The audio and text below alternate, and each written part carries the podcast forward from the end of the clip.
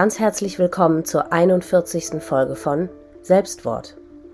In diesem Podcast geht es um Suizid. Betroffene erzählen ihre Geschichten von ihren Erfahrungen und allem, was mit ihrer jeweiligen Situation einhergeht. Mein Name ist Elisa Roth und ich selbst bin eine Betroffene. Meine Mutter hat sich 2002 das Leben genommen, als ich 27 war. Da das Thema Suizid und das darüber reden immer noch ein Tabu ist, kam mir die Idee für diesen Podcast. Denn Betroffene wollen ja reden, sie wollen ihre Geschichten erzählen. Und das sollen sie, laut und deutlich und für alle hörbar. Vor einiger Zeit hat mich folgende E-Mail erreicht.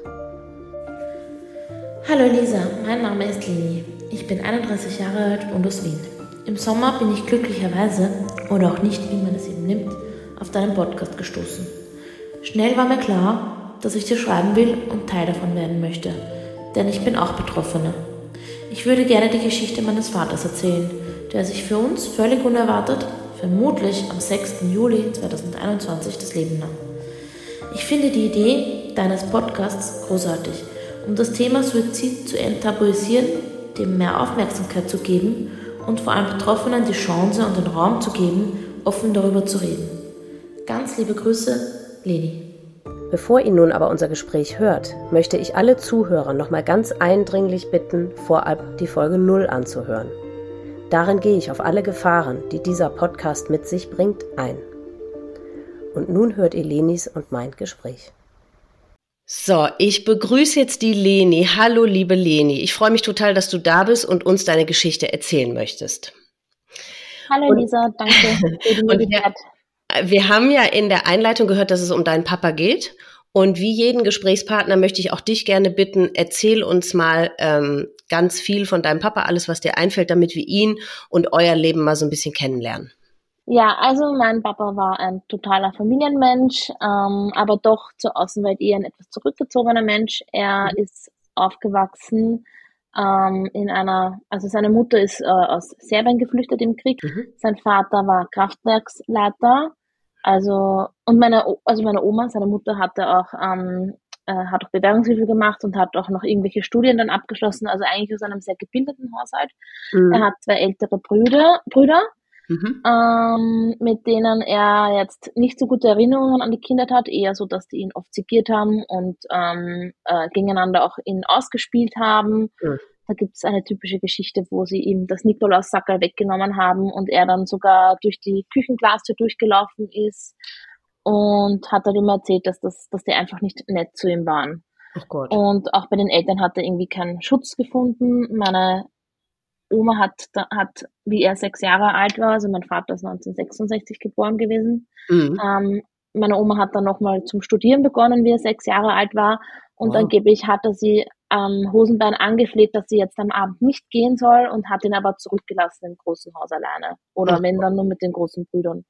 Oh Gott, okay. Ähm, und ich weiß auch, oder ich weiß auch halt von Erzählungen, ich weiß ja nicht, ob das alles hundertprozentig stimmt, aber sicher mhm. Erzählungen, dass ähm, auch immer gedroht worden ist, dass der Vater dann nach Hause kommt, wenn sie was Schlimmes gemacht haben. Und da haben sich die drei Söhne halt dann auch gefürchtet. Ähm, ja, mein Vater ähm, ist aufs Gymnasium gegangen, Gymnasium gegangen, hat maturiert, hat ähm, technische Chemie beziehungsweise Verfahrenstechnik studiert. Also er war ein sehr gebildeter Mensch, ähm, und hat mhm. dann, ich glaube, so 1989 herum meine Mutter kennengelernt. Die haben sich auf mhm. einer Party durch gemeinsame Freunde kennengelernt. Ich bin dann 1991 geboren, davor haben sie geheiratet. Nach 18 Monaten ist mein Bruder auf die Welt gekommen. Mhm. Und um das Jahr 1999 haben sie sich dann getrennt. An uns haben sie als Kind halt damals gesagt, dass sie sich auseinandergelebt haben. Was wirklich die Scheidungsgründe sind, das weiß ich bis heute nicht. Und das ist mir mittlerweile auch eigentlich egal weil es eh nichts dran ändert. Sie ja, haben jedenfalls ja. beide dann einen Partner gefunden, ähm, mit denen sie bis heute zusammen sind. Also meine unter mhm. Anführungszeichen Stiefeltern kenne ich schon seit äh, über 20 Jahren. Mhm. Bei der, nach der Scheidung war es dann so, dass mein Bruder und ich jedes zweite Wochenende bei ihm waren und jeden Mittwoch. Äh, er hat uns von der Schule abgeholt oder wir sind zu ihm in die Arbeit gefahren. Er hat uns auch am nächsten Tag dann oft wieder bis zur Schule hinbegleitet. Also mein Bruder wollte immer, dass der bis zur Schule gebracht wird und ich wollte ja alleine fahren. Ähm, er hat sich sehr liebevoll um uns gekümmert, er hat Ausflüge mit uns gemacht, ähm, er hat, also ich finde, mit meinem Papa hatten wir halt die richtig die, die allercoolsten Urlaube, weil mhm. er hat mit uns gezeltet am Meer. Also das war einfach total so abenteuerlich und aufregend. Also einmal im Sommer ist er mit uns ans Meer zelten gefahren und einmal im Winter Skifahren. Also dank ihm kann ich auch so gut Skifahren. ähm, äh, also das hat heißt, dich und deinen Bruder, ihr war zu zweit. Genau, also wir haben viel unternommen. Es ist dann auch äh, relativ schnell eben unsere äh, Stiefmutter, also ich sage lieber Bonusmama oder Mama 2, mhm. dazu gekommen. Die ist aus Vorarlberg ähm, und die haben wir eigentlich von Anfang an ins Herz geschlossen und sie uns Schön. auch. Sie mhm. hat uns auch jetzt nach seinem Tod dann immer so erzählt, ja, dass wir halt die Nummer eins für ihn damals einfach waren und die Schatzes holt er heute, heute kann er nicht, heute hat er keine Zeit für sie weil er ja. holt seine Schatzes und damit hat er uns gemahnt. Das finde ich halt voll süß, weil ich wusste, ja. dass er so, so redet. Ja. Ja. Meine Bonusmama hatte äh, im Internet über eine, über eine Zeitung, wo man drunter ähm, Beiträge kommentieren kann, kennengelernt. Da haben sie über mhm. irgendwas diskutiert. Mhm. Ja, es hat dann für mein Gefühl auch nicht lange gedauert, dass sie dann zusammengezogen sind. Zuerst in eine Wohnung in Wien. Mhm. Mm, und nach einiger Zeit äh, haben sie dann aber ein Haus gesucht am Land, also mhm. ähm, um Wien herum. Und haben ein, eine ein, also ein gemeinsames Kind bekommen, meine, oh. äh, eine meiner Schwestern. Mhm. Und zwei Jahre danach haben sie noch eine Tochter bekommen. Oh, ja. Ja, und er ist dann aufs Land gezogen, eben mit, äh, mit den zwei Mädels und mit seiner, mit seiner neuen Partnerin, oh. also mit mhm. der Mama zwei halt. Mhm. Genau. Und bei dem Haus habe ich, also habe ich ihn halt so erlebt, dass er eben auch viel selbst so handwerklich viel macht. Also mein Vater war generell sehr ähm, begabt, was so bastlerisch und kreativ war er auch. Also er hat auch ein bisschen gemalt, er hat ähm, viel fotografiert und, und er konnte gut fotografieren, also er hat sich auch ausgekannt damit. Mhm. Ähm, und diese, dieses eine Interesse, die Fotografie, habe ich da, habe ich eine Zeit lang begonnen, mit ihm noch zu teilen, habe dann aber leider ähm, das Interesse ein bisschen wieder verloren dadurch. Mhm. Ähm, ja, und das heißt, dein Verhältnis zu ihm war tatsächlich immer äh, herzlich und warm? Nein, und nein, nicht immer. Also man, man sieht schon auf den, es gibt Kindervideos von uns, da war ich so vielleicht zwei, drei, mein Bruder konnte gerade mal laufen und mhm. ich habe ihn halt beim Laufen so immer geschubst oder halt segiert, wie es halt so ist unter Geschwistern, die so knapp zusammen sind. Und man hört halt immer dann, Marlene, Marlene, also da hört man halt dann den strengen Vater raus ein mhm. bisschen. Und ähm, sagt auch meine Mutter und auch ich denke mir das, dass er sich ein bisschen besser identifizieren konnte mit seinem Sohn, was mhm. ja irgendwie auch logisch ist, das meine ich auch gar nicht irgendwie böse. Mhm. Ähm, aber er hat dann auch später gewisse Unterschiede gemacht, die ich jetzt leider nicht so erwähnen möchte. Also ich, ich hätte ein bisschen mehr Anerkennung mir äh, gewünscht oder habe mich irgendwie mhm. nicht so geliebt gefühlt von ihm, wie ich das, wie ich das gebraucht hätte zu mhm. spüren. Ja. Ja, es ist verrückt, es ist traurig, das zu sagen, aber es ist tatsächlich Oh, guck mal, das war bei mir auch so. Äh, meine Mutter konnte mit mir irgendwie nichts anfangen und hat, war total kalt und um meinen Bruder hat sie sich auch gesorgt und gedreht und da war sie emotional und so weiter. Also pff, ich weiß nicht, das geben ja auch so unter der Hand doch einige Eltern zu, die mehrere Kinder haben. Das ist manchmal einfach so, dass du mit, dass du an manchen ja. Kindern näher dran bist als an anderen. Ne? Ja, ich, ich habe also vielleicht ist es auch, weil ich halt die Erstgeborene war und er war ja der Letztgeborene. Er hat sich immer unfair behandelt gefühlt, ja. Mhm.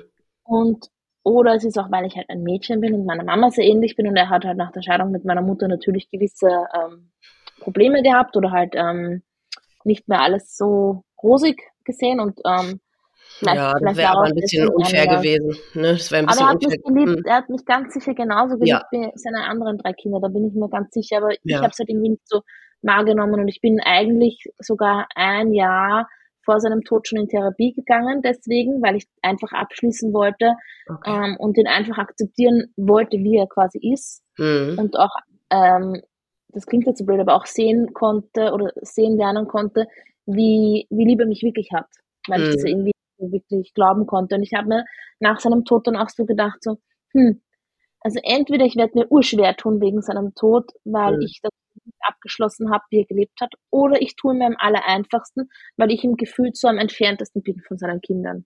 Mhm. Also, oder ein Beispiel, ich habe mal gesagt, du, ich würde mir wünschen, wenn wir so regelmäßig irgendwie telefonieren, einmal in der Woche, wie es mir geht oder so, Mhm. Das, das, das würde ich mir irgendwie wünschen, regelmäßigen Kontakt, weil das hatten wir seit dem Zeitpunkt, wo ich quasi erwachsen geworden bin mit 18, 19 einfach nicht mehr. Weil da war ich ja jedes zweite Wochenende nicht bei wem, weil ich einfach auch mein eigenes Leben hatte. Mhm. Und er hat dann zu mir gesagt, ja, aber seine, ähm, also meine Mama 2, die ruft er ja auch nicht jeden Tag an oder so. Und ich habe mir gedacht, ja, das ist ja auch deine Partnerin, ich bin deine Tochter. Ja, ja. Ja. Aber, und das war halt immer so bei ihm, wenn er das nicht so gesehen hat wie du, dann war das falsch oder dann war das nicht, also er wollte sich zu nichts drängen lassen, mhm. zu nichts manipulieren und hat aber anscheinend auch nicht drüber nachgedacht, hm, vielleicht könnte ich das machen, vielleicht ist das doch die richtige ja. Ansicht. Also er war so, ähm, also er, wir haben im Nachhinein, haben wir dann am Computer herausgefunden, dass er eh auch anderes nachgedacht hat drüber, das werde ich dann eh auch erwähnen. Mhm. Aber zu dem Zeitpunkt hat es irgendwie immer so, der Papa war fehlerlos, der Papa war für mich auch eine Respektperson, aber jetzt nicht im Sinne, er haut mich, er hat uns nie wehgetan, mhm. ähm, aber im Sinne von, ähm, wenn der Papa das nicht will, dann will er es nicht. Habe ich keine Chance, zu über, ihn zu überreden oder sonst mhm. irgendwie. Würdest du sagen, er hatte auch irgendwie so ein bisschen narzisstische Züge? Ja, wahrscheinlich, ja. Weil das höre ich jetzt immer, sogar, ja.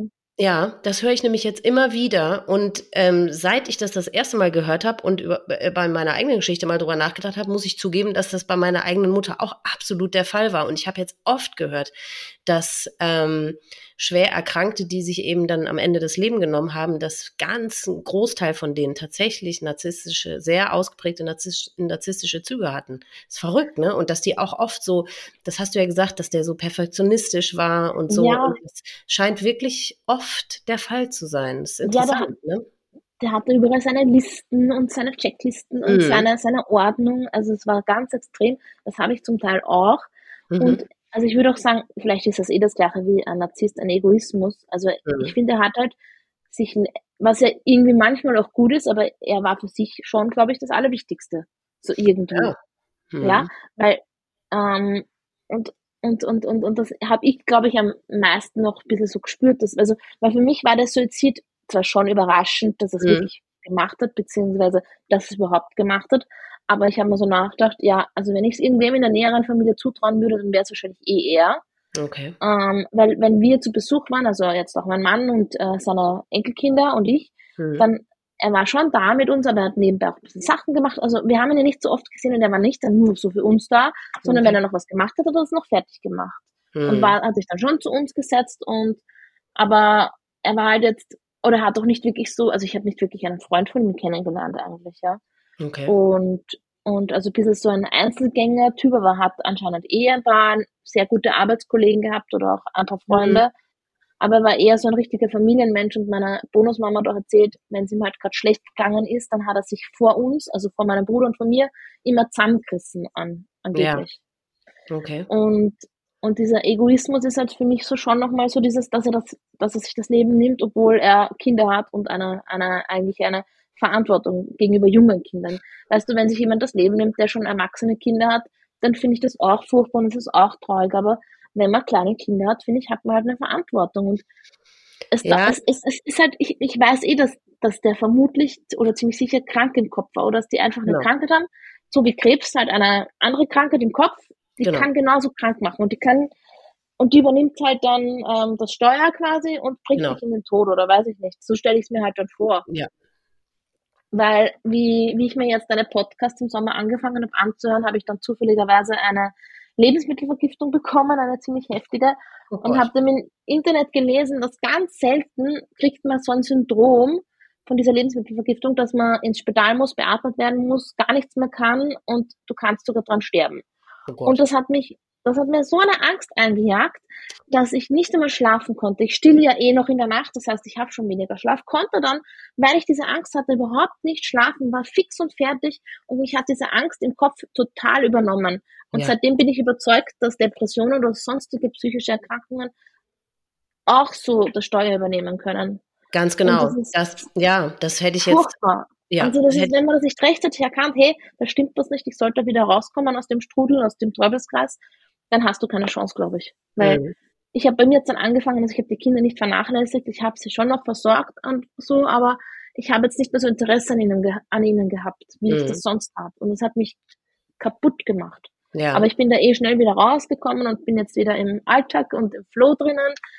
Aber also ich bin davon überzeugt, dass, dass die Psyche, dass die Psyche und die Seele so gesund sein müssen oder können wie ein Organ. Also ganz genau. Und äh, natürlich, ich verstehe. Hm? Ähm, also Entschuldigung. Ähm, äh, also und ich glaube, das ist bei vielen Menschen noch nicht im Kopf, weil ich habe letztens erzählt bekommen, dass jemand eine Depression hat und deswegen ähm, nicht arbeiten gehen kann. Mhm. Und ähm, und das habe ich dann jemand anderem erzählt, der, gesagt, na ja, aber das ist ja nichts. Und ich denke mir, doch, das ist ja. genauso eine Erkrankung. Ja. Das ist genau, das, ja. das, das gibt's genauso. Nur weil du es nicht sehen kannst. Genau, aber deswegen macht es, ist es halt für die Menschen, die so keine Berührungs, äh, keine Berührung damit haben, ist es halt nicht nachzuvollziehen. Für mich, ehrlich gesagt, nach all dem, was ich jetzt weiß, nach meiner eigenen Geschichte mit meiner Mutter und nach allen Gesprächen, die ich geführt habe, nach allem, was ich jetzt weiß, trotzdem immer noch schwer nachzuvollziehen. Weißt du, wir haben ja eine gesunde Seele. Und deswegen ja. können wir das einfach niemals wirklich nachvollziehen. Und ich verstehe zu 100 Prozent das, was du sagst, dass man denkt, ja, aber der hatte doch eine Verantwortung und wie kann der sich aus dieser Verantwortung stehlen und das macht man doch nicht. Ich verstehe dich zu 100 Prozent, weil das Gefühl habe ich, guck mal, ich war 27, als meine Mutter äh, ja. sich das Leben genommen hat, aber trotzdem bin ich, wenn ich nur wenn ich mich mit einbeziehe, mich als Tochter, dann habe ich genau diese Gedanken. Aber genau. genau, wie du sagst, weil ich habe inzwischen ja auch mit einigen Erkrankten gesprochen, ja. die entweder Suizidversuche sogar hinter sich hatten oder aber die einfach, die, Gott sei Dank ist es bis dahin nicht gekommen, aber die trotzdem schwerst ähm, suizidal waren.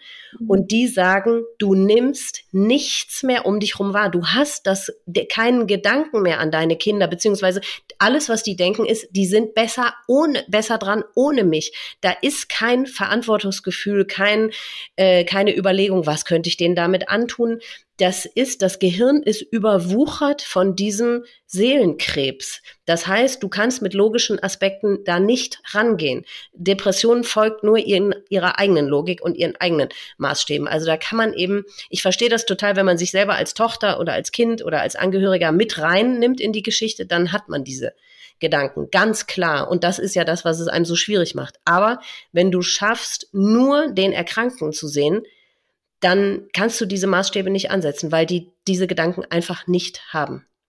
Ja, ja, eben. Also ich, ja. ich denke mal auch, dass man sich eben äh, in mehreren Rollen das sehen muss. Ganz genau. Also eben als Tochter oder als eben, also ich als Tochter habe eine andere Meinung als ich, die ähm, Verständnis habe oder auch so. Ich finde, ich finde, genau. man hat na, es sind da in diesem, in so einem Suizid sind ja ur viele Gefühle. Es ist ja, ja. Wut, es ist äh, Trauer, es ist Zorn, ja. es ist Mitgefühl. Mitleid, ja. Ja, Mitleid. Also da, also bei mir war es so, dass ich zuerst wütend und traurig war und dann irgendwann ist so dieses Mitleid und dieses Verständnis gekommen. Oh Gott, wie, wie verzweifelt muss jemand sein, ja.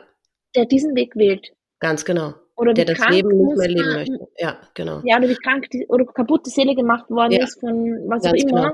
Genau. Hm. Weil ich glaube, Krebs kriegst du jetzt auch nicht nur, weil du vielleicht, was ich nicht, schlecht gegessen hast eine Zeit lang, ja, sondern da spielen ja dann auch mehr Komponenten zusammen. Und so ist es, glaube ich, auch bei der psychischen Gesundheit einfach. Ja, ganz genau. Ich kenne kerngesunde Menschen, die wirklich super gesund immer gegessen haben, nicht geraucht, nicht gesoffen, die super gesund allgemein gelebt haben und die sind an Krebs verstorben. Ja, also ja. das kann wirklich jeden treffen. Und ähm, ich habe es neulich in ich habe ja neulich noch mal eine dritte Folge meiner Geschichte äh, aufgenommen, um noch mal nach 20 Jahren, ähm, nachdem sie jetzt tot ist oder die sie jetzt tot ist, noch mal Resümee zu ziehen. Und da habe ich gesagt, genau was du gerade auch versucht hast auszudrücken. Es gibt ein Herz, das schlägt für mich und ein Herz, das schlägt für sie, ne, für ihre Geschichte, also in dem Fall meine Mutter. Und diese beiden, für diese beiden Herzen gibt es keinen Kompromiss. Gibt es einfach nicht. Ne, wenn du, wie du sagst, wenn du als Tochter, du bist todtraurig, du bist wütend, äh, du bist sauer, du bist enttäuscht, du fühlst dich betrogen, aber eben wenn du aus Sicht deines Vaters das siehst, hast du absolutes Verständnis. Also, und dazwischen gibt es einfach keine Mitte. Gibt es einfach ja. nicht. Ja. Und das macht es so schwer, ja. War er denn die ganze Zeit in der Lage zu arbeiten? Also er war, ähm, ist also, irgendwie jetzt, es gibt keinen Punkt, an dem man wirklich festmachen könnte, dass er da an dem Punkt erkrankt ist. Oder doch? Mm, ja, oh ja, also es war so, dass er, er hat immer gearbeitet und ich glaube, er hat auch die Arbeit hat ihm Spaß gemacht, weil da haben die Leute zu ihm aufgesehen und ähm, also ich glaube, ihm war schon noch wichtig, was eben die Leute von ihm gedacht haben. Mhm. Und es war dann so, dass er vor ungefähr zehn Jahren ist äh, mein Papa am Knie, also am Meniskus operiert worden. Mhm. Und da hat es danach äh, hat er irgendwie so Verdauungsbeschwerden bekommen. Mhm. äh, wo dann die Suche nach einer Diagnose begonnen hat. An, angeblich, also ich habe das auch nur erzählt bekommen, ähm, haben sie dann nach einem Krankenhauskern gesucht oder nach irgendwelchen anderen Bakterien. Er hat sich von oben bis unten durchchecken lassen, es wurde nichts gefunden und er hatte im Prinzip, glaube ich, nach dem Essen Bauchschmerzen, manchmal auch Durchfall. Mhm. Also schlecht war ihm, glaube ich, nicht. Erbrechen musste er auch nicht, mhm. soweit ich weiß. Ähm, man muss aber dazu sagen, dass mein Vater ein Allergiker war. Also der war gegen Tierhaare allergisch, gegen, keine Ahnung, Karotten, Gräser, also wirklich mhm. ziemlich viel. Ich glaube sogar, dass er auch Asthmatiker war. Mhm. Und ähm, ähm, genau, diese Suche ist eigentlich bis vor seinem Tod weitergegangen, wobei es manchmal bessere Phasen gegeben hat, manchmal schlechtere. Ja. Er hat eine Zeit lang auf Gluten verzichtet, das hat er aber eh vertragen eigentlich. Er hat dann schlussendlich gesagt, er verträgt das Feingemahlene nicht. Wir sind dann eine Zeit lang nie essen gegangen zusammen, weil er wusste halt nicht, was er da essen soll. Ja. Dann ist es aber wieder ein bisschen mehr geworden, da ist es wieder besser gegangen, also es war so ein Auf und Ab. Mhm. Und ähm, dann vor seinem Tod war es dann so, also er ist ja im Juli 2021 verstorben mhm. und Weihnachten davor ähm, war ja, das war ja das erste Corona-Weihnachten so. Ja. Ähm, ja, es war dann so zu Weihnachten, dass wir am 25. eingeladen waren und wir sind angekommen und mein Papa ist im Bett gelegen, mhm. weil er kriegt keine Luft. Mein Bruder ist Arzt, ähm, der hat sich ihn dann einmal angeschaut, weil wir hatten ja dann alle Angst, dass wir uns mit Corona vielleicht anstecken würden. Vor allem meine Schwägerin, die Frau von meinem Bruder, äh, ist aus Russland und die äh, wollte oder wäre oder ist dann zu ihrer Familie nach Russland geflogen und wollte sich da auch nicht irgendwie großartig anstecken, weil mhm. du musst es ja damals noch testen, bevor du fliegst. Ja, ja. Und ähm, es war dann so, dass mein Bruder ihn heute ein bisschen abgecheckt hat, untersucht hat und er hat gemeint, nein, also er hat jetzt zwei Antigentests gemacht, das ist kein Corona. Hm. Er hat halt keine Luft bekommen. Ja, dann haben wir halt Bescherung alleine gehabt. Das war eh schon irgendwie komisch. Also der Papa ist halt oben im Bett gelegen. Oh. Das war manchmal so, wenn es ihm nicht gut gegangen ist, wegen der Verdauung oder wenn er verkühlt war, sind wir trotzdem zu Besuch gekommen, weil er auch die Mama 2 unserer Familie ist. Hm. Und er war halt dann nicht dabei manchmal. Ist ganz selten gewesen, aber trotzdem war es halt manchmal. Hm. Und zu Weihnachten war es eben auch so. Gut, wir haben Weihnachten gefeiert, haben uns nichts darüber gedacht, nächstes Jahr ist ja eh wieder Weihnachten. Denkst hm. du, ne? Mhm. Dann war es so, dass, ähm, also ich habe dann, wir waren dann eh immer wieder zum Besuch und im Juni waren wir dann, habe ich meinen Vater das letzte Mal gesehen, das war der 18. und der 19. Juni. Da war ab, mein Sohn hat nämlich am 3. Juni Geburtstag und er hat als Geburtstagsgeschenk bekommen, dass meine Bonusmama mit ihm, die beruflich so Kräuterpädagogik macht und äh, so eine Kräuterwanderung mit Pony da war mitmachen, bei so einer kleinen oh. Gruppe halt. Mhm. Hat ihm zum Geburtstag geschenkt und er darf bei ihnen halt übernachten. So, dann waren wir dort und meine Tochter, die war damals äh, drei, hat dann gesagt, sie will auch bei der Oma und bei dem Opa schlafen. Und ich, mhm. und ich denke so, ja, also sie können schon dort schlafen, aber am nächsten Tag war ja diese Kräuterwanderung mhm. geplant und da ähm, und ich möchte nicht, dass die Bonusmama da auf zwei Kinder schauen muss, weil wenn die, wenn meine Kinder bei meinem Vater waren, waren war eher so die, die Bonusmama für sie halt quasi die mhm. Ansprechperson. Mhm. Mein Vater hat schon noch mitgeholfen und alles, aber die Frauen sind halt öfters so, die ähm, ja. übernehmen halt das Pflegerische ja. und so. Mhm. Und dann auf einmal sagt, äh, dann habe ich genau, dann habe ich mit meiner Schwester gesprochen, mit der älteren Schwester quasi, die aber trotzdem jünger ist als ich, die war zu dem Zeitpunkt 15 Jahre alt ob sie sich ein bisschen Taschengeld verdienen will, weil ich habe gewusst, das geht ihr mit der Schule nicht so gut, äh, wenn sie auf meine Tochter aufpassen würde. Mhm. Hat sie gesagt, ja, das wird sie machen, aber sie muss dann, äh, fahren sie ins Kino mit ihrer Tante und dann geht's irgendwie nicht mehr. Und dann sagt mein Papa auf einmal, ja, ne, hilft ist ja gar kein Problem. Und sie haben an dem Samstag dann auch nebenbei Holz eingeschlichtet und im Nachhinein hat meine Bonusmama dann auch gesagt, ja, das war auch eigentlich im Nachhinein komisch, dass sie das so früh machen. Normalerweise schlichten sie das Holz für den Winter noch nicht im Juni. Ja. Ähm, und dann am nächsten Tag haben wir die Kinder wieder abgeholt und genau, und dann haben wir mit meinem Vater haben wir ganz intensive Gespräche irgendwie geführt. Also es, es ist nämlich so gewesen, dass meine, seine Mutter, also meine Oma, ist ein Jahr davor verstorben. Mhm. Und das Haus ähm, von meiner Oma ähm, haben quasi die, ihre drei Söhne geerbt und mhm. es stand im Raum, dass mein Bruder das Haus übernimmt, aber nur so im Gespräch eigentlich. Und mein Vater mhm. hat halt zu mir so betont gesagt, ja, also wenn der hm, das Haus haben will, dann soll er es nehmen, weil er ist sich sicher, dass er das einmal verdient. Also wenn er sich unsicher ist, dann soll er es machen, weil das würde seinem vorigen Ich, also seinem eigenen vorigen Ich, auch gerne sagen, weil er hat sich sowas nicht getraut. Und ja, und wenn er das Haus aber nicht will, weil es ihm nicht gefällt oder so, dann soll er es nicht nehmen. Ich habe mir Mhm. damals nichts dabei gedacht, aber ich bin mir heute sicher, dass er mir das schon, dass er mir das schon absichtlich eigentlich gesagt hat. Quasi Mhm. so, als wenn es dann darum geht, dass ich ihn halt ein bisschen ähm, äh, die Meinung vom Papa sagen kann oder so. Weiß ich nicht. Mhm. Jedenfalls sind wir dann an dem Tag halt nach Hause gefahren, normaler Abschied, ja, war nichts dabei. Und, ähm, und genau, und er hat mir aber damals noch gesagt, er würde auch seine Großtante fragen, ob er, ob die ihm Geld borgt und das würde dann äh, meinem Bruder, also seinem Sohn borgen. Nur würde das meinem Bruder nicht sagen, dass er sich das Geld von der Großtante ausborgen würde. Okay. So. Und am 26. Juni, ich weiß noch, da- ich weiß nur, da war ich mit meinen Kindern und der Schwiegermutter im Zoo. Ich kann Mhm. mich nicht mehr erinnern, ob er mich in der U-Bahn angerufen hat oder im Zoo. Jedenfalls war es eine extrem stressige ähm, Situation für mich. Mhm. Ich heb ab und so, er so, ja, ob ich die Tante, äh, ob ich der irgendwas erzählt habe oder ob ich sie was gefragt habe wegen dem Geld. Und ich so, nein, du hast ja nicht gesagt, dass ich das machen soll. Weil manchmal kamen so Vorwürfe an mich, ob ich irgendwie was gemacht habe. Und ja, deswegen habe ich da jetzt auch nicht so äh, viel geredet mit ihm. Und ich habe dann gesagt, ja, ich bin jetzt gerade im Zoo, ich kann jetzt nicht, was weiß ich. Und das war das letzte Mal, dass ich mit ihm Kontakt hatte. Ja. Ähm, ja, und dann war das so, ähm, also mein Mann und ich haben ja ähm, schon quasi seit fast zwei Jahren probiert, ein drittes Kind zu bekommen. Ich hatte bis zu dem Zeitpunkt leider sechs Fehlgeburten, also es war eine sehr Oh. schwere Zeit schon für mich. oh. Und am 1. Juli habe ich dann wieder mal einen positiven Schwangerschaftstest in der Hand gehabt Oh. und habe dann begonnen, das erste Mal Cortison zu nehmen und dann ist, hat das einmal der Anfang von dieser Schwangerschaft, ist das Schwangerschaftshormon richtig gut gestiegen, so gut wie noch nie, also so gut wie nie bei diesen Fehlgeburten.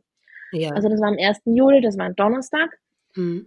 und, ähm, und ich habe mich so gefreut und drei Tage später habe ich dann mit meiner Bonusmama telefoniert, weil wir aufs Wochenende, also am Donnerstag habe ich positiv getestet und ich glaube, telefoniert habe ich mit ihr am Dienstag oder Mittwoch drauf, weil Mhm. wir das Wochenende dann drauf ähm, eingeladen ge gewesen wären bei ihnen.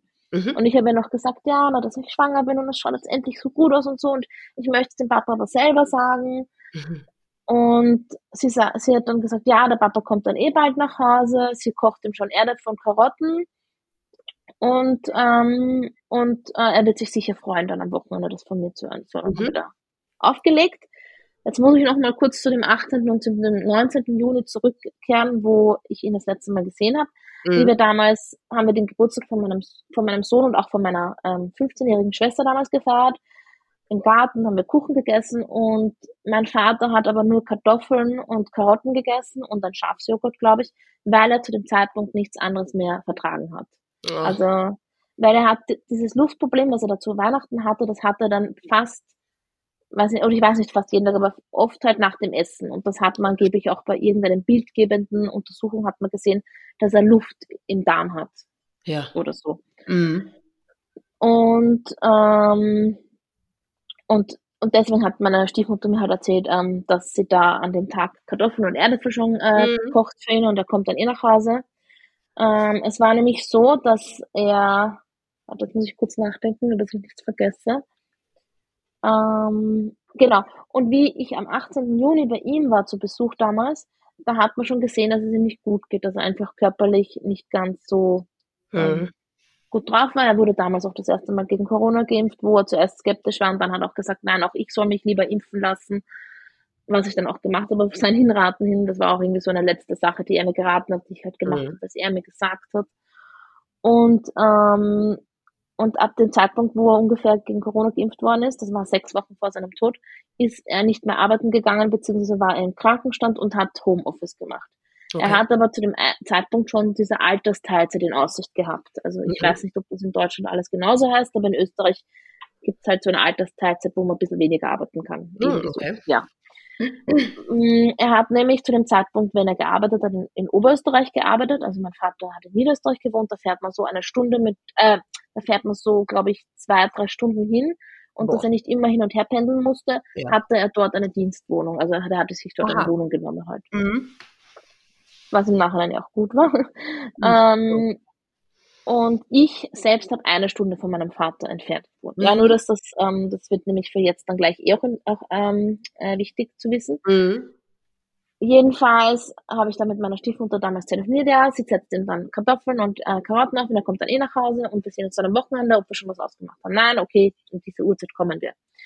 Das war eben ein Mittwoch und er ist am Dienstag rausgefahren in die Wohnung und hat Mhm. meiner Stiefmutter erzählt, ja, er schaut nur mal nach dem Rechten. Ähm, und sie hat dann gesagt, wieso, dir geht's so schlecht, lass mich doch mitfahren. Und, und er hat gesagt, na, gib mir doch einfach die Auszeit, ein bisschen Ruhe von allem. Und das war jetzt nichts Untypisches für den Papa, weil der Papa gerne mal einfach seine Ruhe gehabt hat und, Mhm. ähm, und auch mal allein unterwegs war und er war auch ein sehr gewissenshafter Mensch. Also das war eigentlich nichts Abnormales für, Mhm. für ihn und sie hat sich auch nichts dabei gedacht. Mhm. Ja, und dann am 8. Juli, das war dann der Donnerstag, da war ich schon eine Woche schwanger und war gerade damit beschäftigt, Schwangerschaftstests zu vergleichen, ob der Strich eh brav stärker wird, weil ich ja schon sehr verunsichert war. Ja. Äh, am Nachmittag ruft mich mein Bruder an. Es war auch Gott sei Dank meine Putzfrau gerade zu dem Zeitpunkt, also ich war nicht ganz alleine. Ähm, ja, ähm, sie öffnen jetzt die Wohnung in Oberösterreich, also die Polizei und der Vermieter, weil sie haben jetzt schon seit zwei Tagen nichts vom Papa gehört. Und ähm, ja, er wollte mir das einfach als Info sagen und sie fahren jetzt auch zur Bonusmama raus, also seine Frau und er. Oh. Und ich denke mir so, also nein, sehr, genau, weil ich habe den Anruf nicht gleich angenommen, Mhm. über irgendwas reden, was will, aber habe halt trotzdem abgehoben, Gott sei Dank Mhm. Dann hat mir der das gesagt.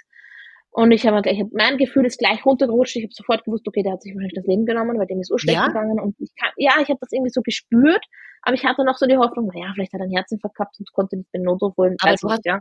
Vorher über die äh, Möglichkeit noch nie nachgedacht. Also Nein, vorher hast du nie nein. deine Gedanken gekreuzt. Nur erst Nein. in dem Moment zum ersten Mal. Nein, nein, ich habe mir immer nur gedacht, so, also ich bin oft so, dass ich beim Einschlafen mir denke, also ich bin jetzt nicht sehr gläubig eigentlich, aber ich denke so, Mhm. ja, lieber Gott, pass auf meine Familie auf, denen geht's allen, also ich hoffe, dass allen lange noch weiterhin so gut geht.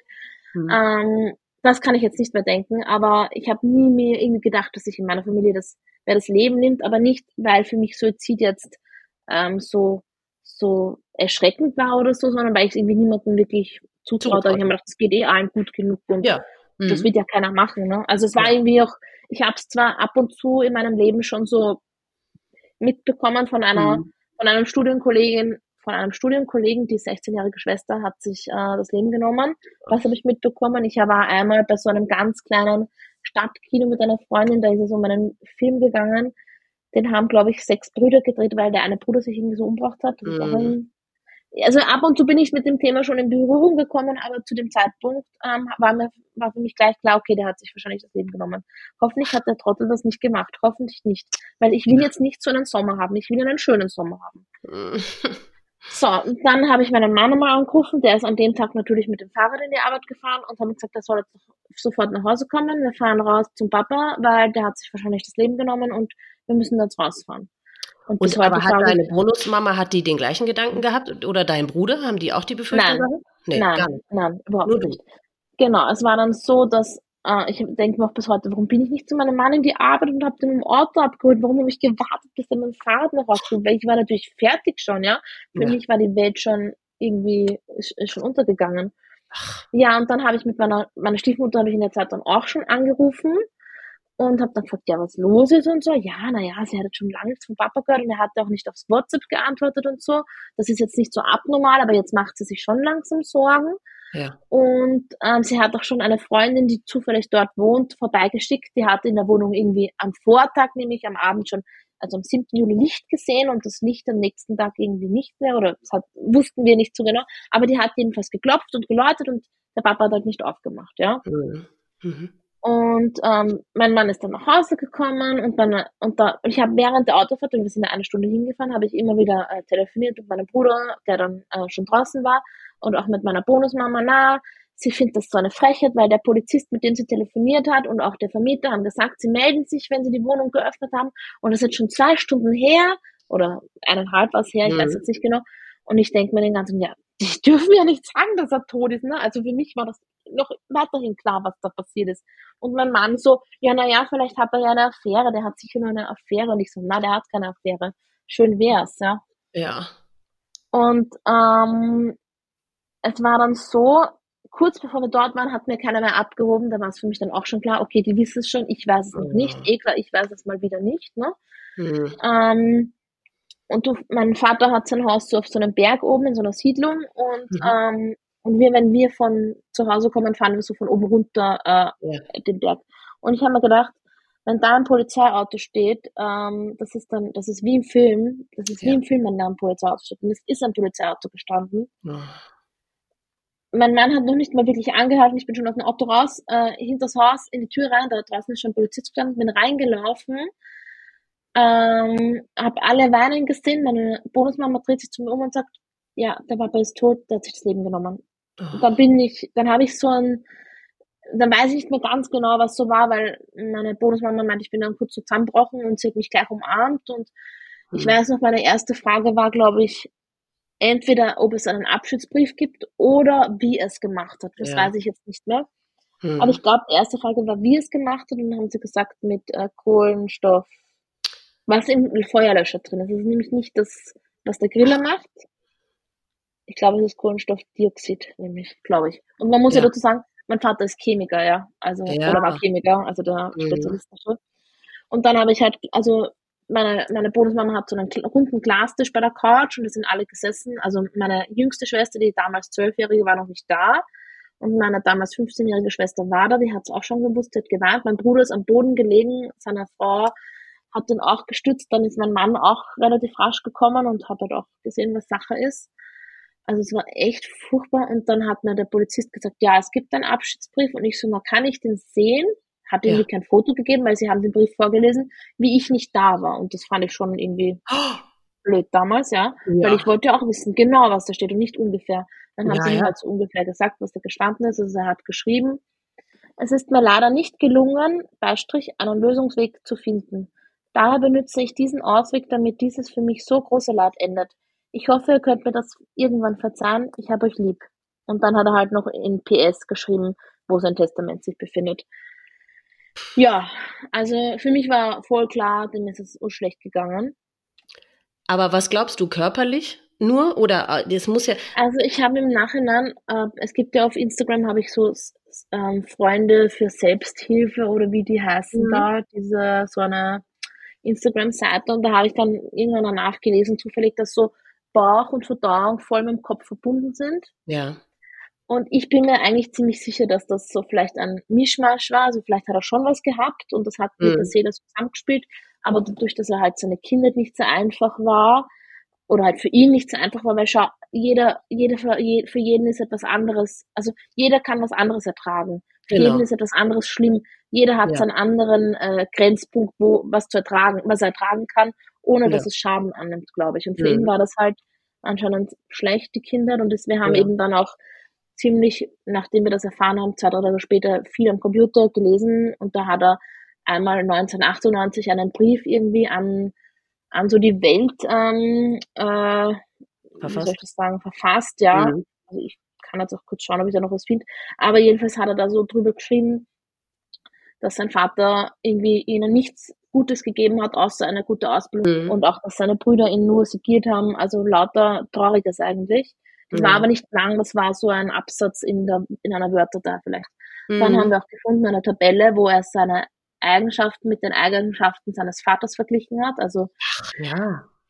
Ähm, und dann haben wir noch gefunden, das war auch, das war echt wirklich interessant, ähm, das war eine Excel-Datei. Wo er so eine Spalte geführt hat, und so eine Verlaufskurve, wobei wir es nicht ganz richtig und wahrscheinlich auch nicht ähm, korrekt, ähm, wie heißt das, ähm, auslesen interpretieren können, ja, mhm. ähm, wo, wo er quasi notiert hat, von Geburt an bis ähm, äh, 2020, wie es ihm anscheinend gegangen ist, wo er ein Tief hatte, wo er ein Hoch hatte und so weiter. Ach.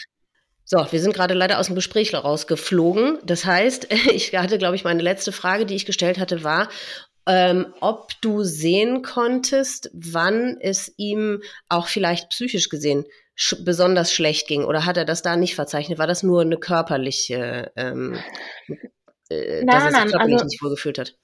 Also das Diagramm, wie es ihm geht, glaube ich, war sowieso nur psychisch, sondern ah. oder halt ein bisschen eine Kombi, weil ich glaube, wenn es dir körperlich nicht gut geht, geht es dir psychisch jetzt auch nicht gerade mhm. prickelnd und umgekehrt auch. Mhm. Ja, er hat das ja leider nur bis 2020 notiert. Mhm. Ja, und da war jetzt nicht das tiefste Tief, es war ein bisschen tief. Also er hatte so ungefähr 1, 2, 3, 4, 5, 6, 7, 8, 9, 10, 11 solche Tiefpunkte und das war nur auf dem zweiten Tiefpunkt. Hm. Aber ähm, hat er das irgendwie mehr äh, äh, ausführlicher beschrieben oder so? Oder? Nein, nee, leider gar nicht. Also wir können das auch nur, haben das auch nur selber ein bisschen interpretieren können. Es ist auch ja. so, dass er hat uns, wie er damals diese Meniskusoperation hatte, hat er meinen Bruder und mich einmal so hergeholt ähm, und uns gesagt, dass er eine Depression hat. Und ich habe mir so gedacht, okay. Ähm, und er hat aber sofort gesagt, aber wir müssen uns keine Sorgen machen, er ist in Behandlung. Und stimmte das? Ja, anscheinend schon, aber anscheinend ist er dann nur ein oder zweimal hingegangen. Keine Ach, Ahnung. Mhm. Weil wir haben uns ja dann irgendwann auch mal so gedacht, naja, wann hat er das erste Mal über Suizid nachgedacht und so. Und irgendwer, ja. ich glaube sogar, ich war dann einmal bei einer Therapeutin, ich glaube, das war eine Selbsthilfegruppe, hat die dann zu mir gesagt, ja, bei jeder, wenn du zu einer Therapie gehst und ähm, Suizidgedanken, äh, eine Depression hast, äh, wirst du gefragt, ob auch Suizidgedanken da sind. Und genau. somit wirst du ja schon irgendwie auf die Idee gebracht. Also, das meine ich jetzt nicht böse, sondern mhm. das wird halt gefragt, das ist halt so. Ja, weil das ja. ist dann ein Indiz für die, dann glaube ich, die einweisen zu lassen. Also sobald einer wirklich. Suizidgedanken genau. äußert ist, müssen die die, die einweisen, glaube ich. Mhm. Genau. Ja. Ja, jetzt nochmal zu dem 8. Juli ja. zurück, wo wir das halt erfahren haben. Also das war, da war es schon so 18 Uhr, 19 Uhr. Mhm. Ähm, meine Mutter hat ja gewusst, äh, dass wir, dass, dass, dass mit Papa irgendwas, also dass irgendwas ist, dass wir die Wohnung öffnen, weil mit meiner Mama bin ich halt sehr eng und der, mhm. der habe ich damals ähm, gesagt, dass wir halt rausfahren zur mhm. Bonusmama. Und ähm, ähm, ähm, es war, Entschuldigung, also ich habe selber den Faden verloren. Ja, ja, ähm, das passiert manchmal, ja. Äh, genau, und ich habe ja eben, an dem Abend hatte ich eigentlich einen Arzttermin, um zu schauen, ob die Schwangerschaft richtig sitzt, weil bei den Fehlgeburten war auch eine Eileiterschwangerschaft dabei. Oh. Und ich habe dann auch meinen Arzt angerufen und gesagt, was Sache ist, ob ich halt später noch vorbeikommen kann. Er hat gesagt, ja, ja bis 22 Uhr ist er eh da, ja, ich kann noch kommen. Mhm. Bin dann noch hingefahren und man hat so einen ganz, ganz mini kleinen Punkt, aber man hat gesehen, dass dieser Mini-Punkt in meiner Gebärmutter gesessen ist und auch durchblutet war. Okay. Und das war irgendwie so mein, mein kleiner Strohhalm, mein Grashalm, ja. an dem ich mich geklammert habe und mir ja. gedacht habe, boah, wenn es da oben irgendwie eine höhere Macht gibt, bitte lass dieses Baby bei uns bleiben.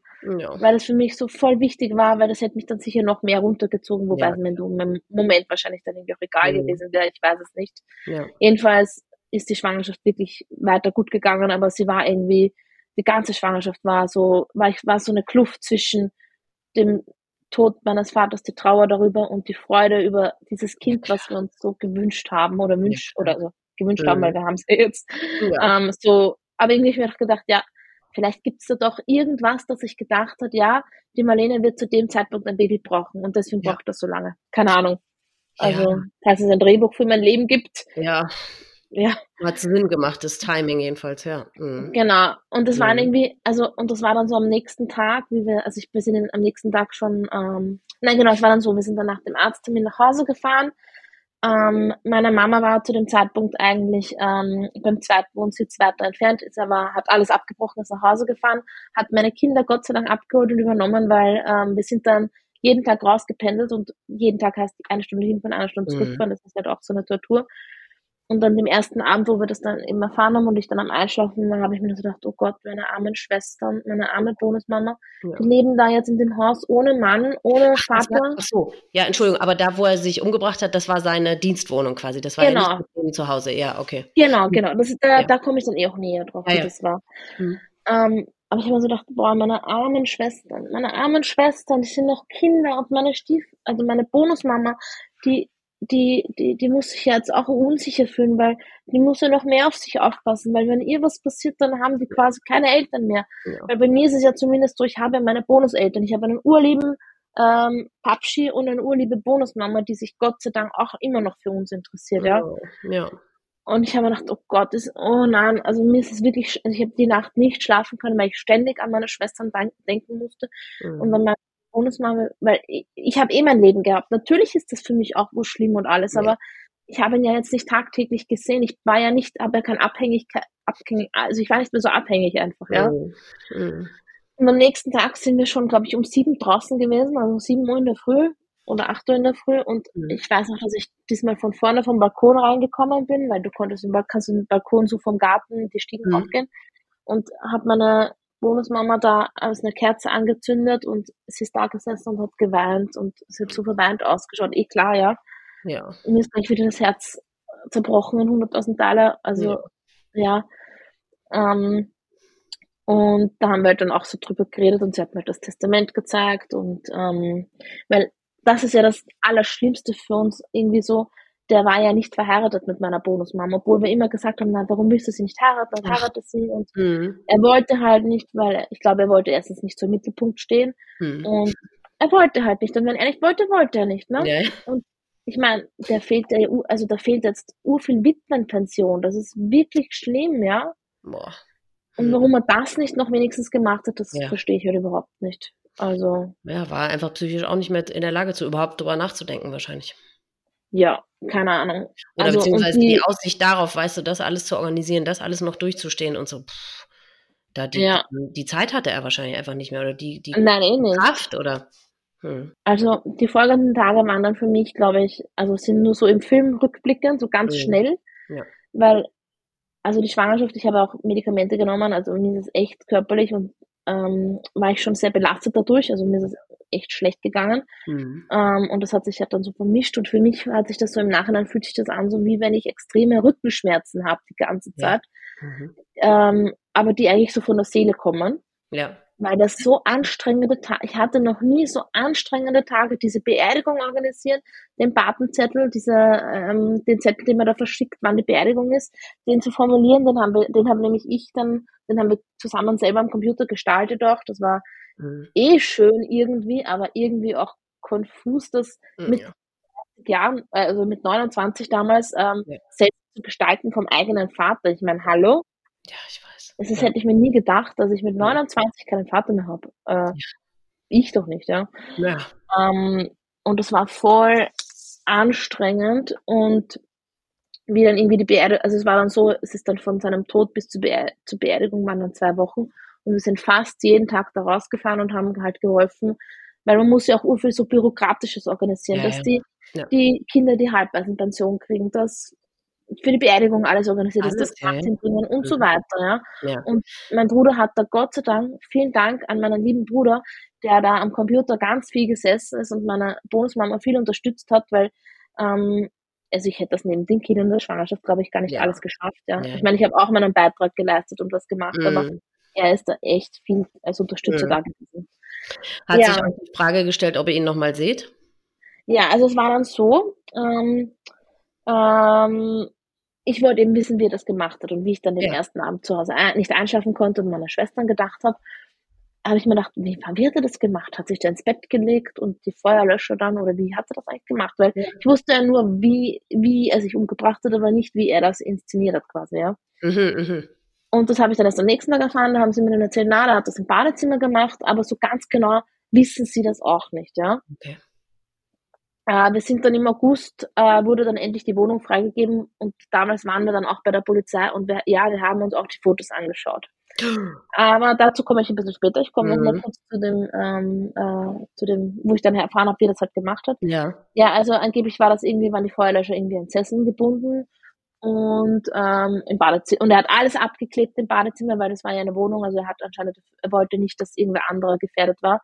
Ja. Und es war auch so, dass er der Vermieter und und die Polizei die Tür geöffnet haben und dann war gleich ein Zettel mit Achtung, Explosionsgefahr, Feuerwehr, CO2, CO2-Austritt, Feuerwehr rufen oder so. Das ist auf dem Zettel gestanden. Ja. ja. Also, also hat wirklich noch gedacht, ja, so ja, eben. noch. Mhm. So, so, so beduselt kann er ja gar nicht gewesen sein. Mhm.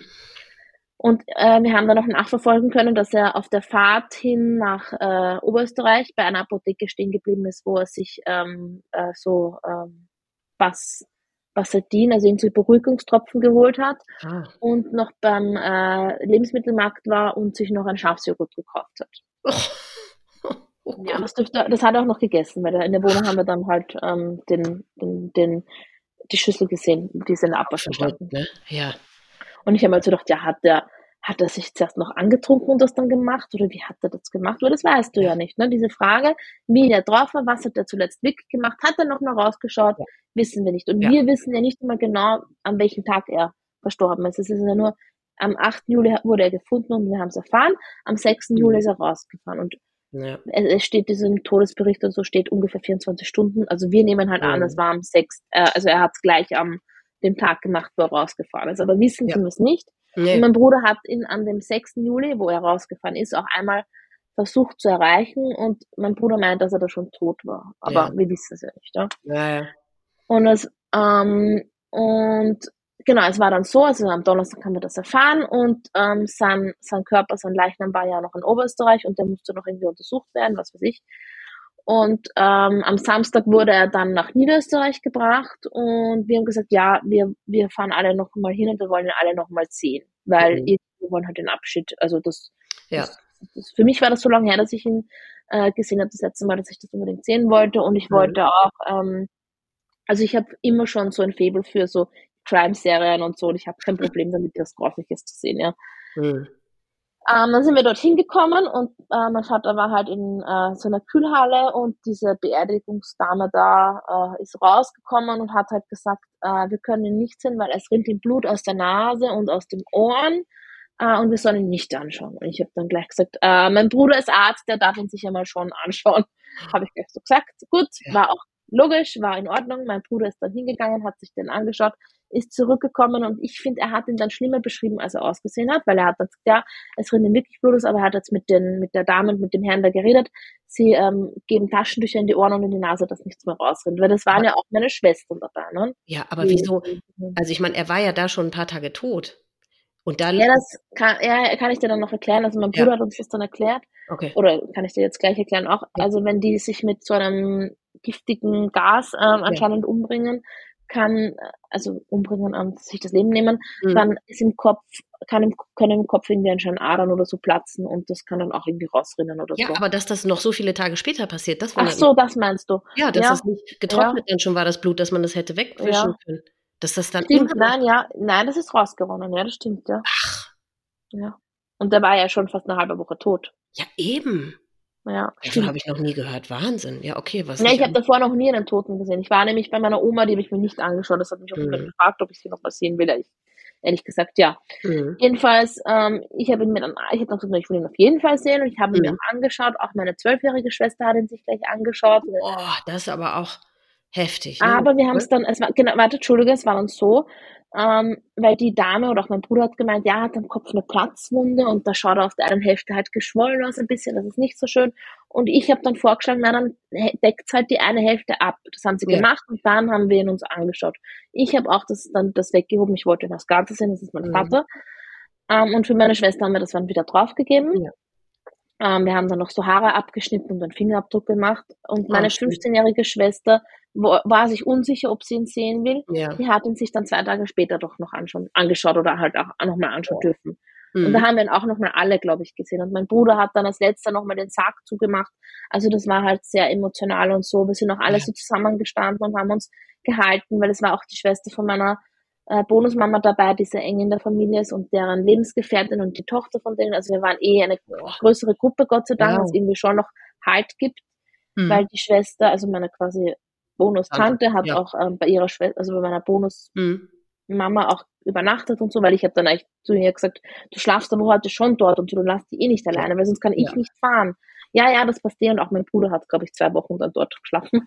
Boah, Ähm, ja, ähm, genau, und dann war so, also mein Vater, der wollte immer eine, Ein eine Einäscherung, also eine, mit einer Urne begraben Ja. werden, das haben wir auch gemacht. Mhm. Ähm, äh, ja, genau. Nein, genau. Und dann, ähm, dann ist es so gewesen, dass an am Freitag war halt diese Einäscherung. Das war einfach im engsten Kreis. Da Mhm. sein, seine Brüder waren da.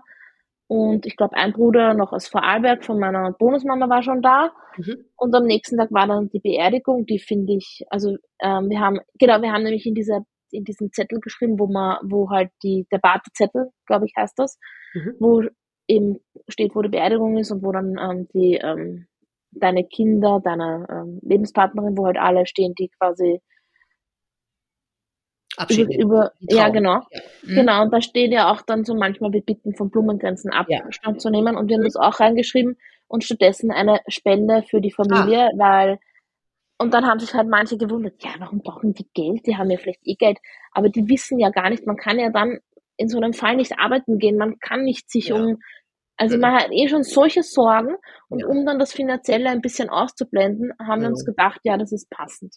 Ja. Und ja, wir haben aber, es hat dann trotzdem drei Grenze gegeben, weil seine ehemaligen Schulkollegen anscheinend haben einen Kranz ähm, äh, gekauft, ähm, Ja. die seine Schwiegerfamilie und wir als Kernfamilie auch, also seine Lebenspart, also meine Mhm. Bonusmama und wir vier Kinder, die Mhm. Schwiegerkinder und die Enkelkinder haben halt auch drauf geschrieben. Ja, dann war die Beerdigung, da waren natürlich viele Leute. Das ist immer so, wenn jemand jung stirbt, das ist mir schon einmal aufgefallen. Mhm. Ähm, für mich war das auch dann beim Grab, diese Beileidsbekundung da, wo dann alle einem die Hand schütteln. Voll so wie in einem Film. Ich bin so neben mir gestanden, hab, ja, dann waren wir dann noch essen und so und dann sind wir aufs, zu, rauf zum Haus zurück und da kann ich mich noch erinnern, mein Sohn, also meinen Kindern haben wir nicht gesagt, wie er gestorben ist, Ja. nur dass er sehr krank war und dass, er plöt dass es halt sehr plötzlich war Ja. und auch jung krank werden kann, weil die waren zu dem Zeitpunkt fünf, fünf, also gerade fünf und drei. Boah. Und Mhm. ich habe kein Problem, also ich bin bei meinen Kindern ganz ehrlich, sie, ich, also wenn sie mich fragen, ähm, ähm, ob ich sterben kann, ob sie sterben können, Mhm. sage ich denen, wie das ist, ja. Mhm. Weil ich, weil das hat nämlich diese Todesfragen haben begonnen, wie meine Oma quasi gestorben ist Ja. vor, vor einem Jahr, also Mhm. vor zwei Jahren. Ähm, weil ich finde, dass der Umgang mit dem Tod ruhig offen sein darf und ehrlich sein darf. Da muss man nichts verschweigen und ja. Mhm. Aber dadurch, dass sie, dass ich will jetzt nicht, dass sie irgendwelche Ängste entwickeln und wenn Ja. sie mal Fragen haben, dann erfahren sie das natürlich. Da wird Ja. kein Geheimnis draus gemacht und wenn ich es jetzt jemandem erzähle und sie sitzen neben mir, erzähle ich es auch normal. Aber da Mhm. sind noch keine Fragen hingekommen. Jedenfalls, wie wir raufgegangen sind auf, äh, zum Haus zurück, mein Vater hat für meine zwei jüngeren Schwestern irgendwann einmal so ein richtig cooles Baumhaus gebaut Ja. ist mein Sohn auf das Baumhaus rauf und hat geschrien, oh Papa, oh Papa, wo bist du, wo bist du, oh Papa, und hat ihn wirklich im ganzen Haus gesucht und überall. Ja. Und das hat mir so wehgetan in dem Mhm. Moment, weil ich mir dachte, auch er hat seinen Opa verloren, ja. Ja. Also ja. auch der hat ihn gern gehabt und, und, Ja. und geliebt. Mhm. Und der, der, für mich ist natürlich klar, der wird sich halt fast nicht mehr an ihn erinnern können, aber er erwähnt ihn heute noch immer wieder so, ja, der Opa, und das ist auch, er hat mich auch manchmal weinen gesehen und bist du traurig, weil dein Papa gestorben ist und Ja. Und er wird den Opa so gerne auf die Nase und Bussi geben und solche Ja. Sachen. Also er ist da wirklich sehr feinfühlig und ja, Ja. das finde ich irgendwie, ja. Mhm. Und unsere, äh, meine, meine kleine Tochter, also meine, meine acht Monate alte Tochter, ähm, die hat auch in ihrem zweiten Namen hat sie auch, also mein Vater hat ja Martin geheißen und ähm, wäre es ein Bub gewesen, hätten wir ihm sicher im zweiten Namen auch Martin gegeben. ja. Aber da sie halt ein Mädchen ist, haben wir dann, also sie heißt halt, ähm, da sage ich jetzt den Namen, du musst auch nicht rausschneiden, sie heißt halt Ja. Florentina Ilse Martin und Ilse ist meine Oma mütterlich, mütterlich Oh, sie lebt ja. Und Martin ist halt so die französische weibliche Schön, ja. Papa, das wollte ich hier halt so reinpacken, weil Ja. sie ist gekommen und er ist gegangen. Es war Ja. zwar eben, sie ist zuerst gekommen und er ist dann gegangen, aber es war so zeitlich so beieinander. Ja. Ja, das ist irgendwie so voll. Ja.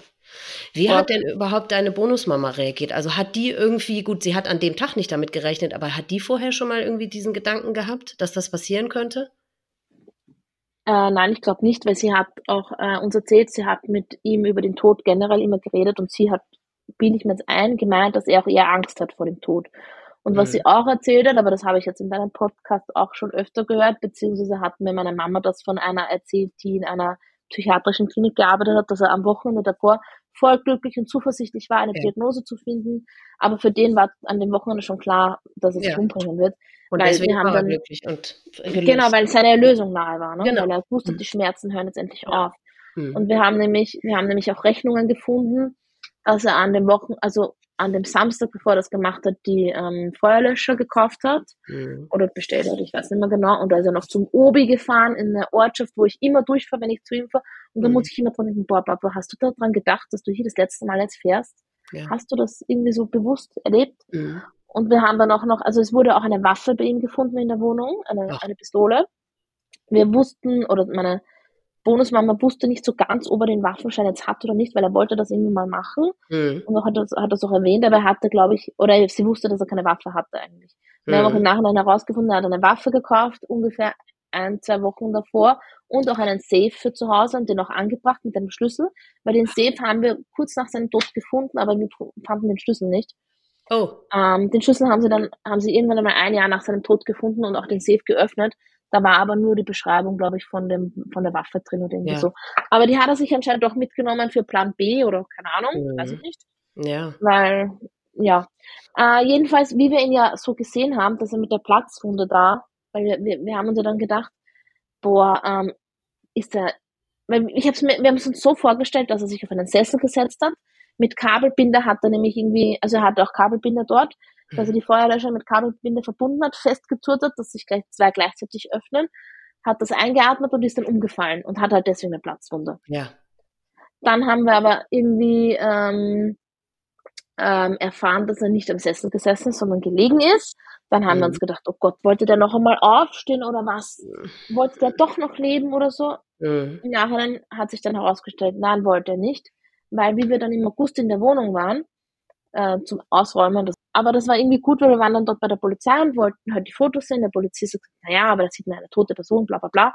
Ähm, hat mein Bruder sich halt die Fotos zuerst angeschaut und ich habe gesagt, na, ich will es auch sehen, ich, ich halte das aus, mir ist das wurscht und die Fotos, finde ich, waren auch nicht schlimm, ja. Man hat dann halt schlussendlich gesehen, dass er ähm, die Feuerlöscher mit Sesseln stabilisiert hat, dass sie nicht umfliegen. Mhm. Ähm, er hat sich, ähm, also das Badezimmer ist ungefähr so, ich bin urschlecht in sowas, aber ungefähr, glaube ich, 10 Quadratmeter Mhm. groß und vielleicht noch kleiner, ich glaube nur 8 Quadratmeter. Mhm. Und wenn man reingegangen ist, war links die Toilette, daneben so eine Duschkabine Mhm. und rechts das Waschbecken. Und da hat er Okay. sich zwischen, also wenn man bei der Tür quasi reinkommt, zwischen Waschbecken und Dusche und Toilette, so eine ähm, Matratze für so eine Sommerliege hingelegt. So eine, Ah, ja, ja, so ein Polster. ja, Mhm. genau. Mhm. Und dürfte sich da hingelegt haben und es sich anscheinend bequem gemacht haben. Ah. Und aufgefunden wurde er aber am Bauch liegend zur Dusche hin. Und da hat man halt auch so eine Blut, so eine Lacke irgendwie gesehen. Also ich glaube, dass er ja erbrochen hat, vielleicht im Todeskampf, keine Ja. Ahnung.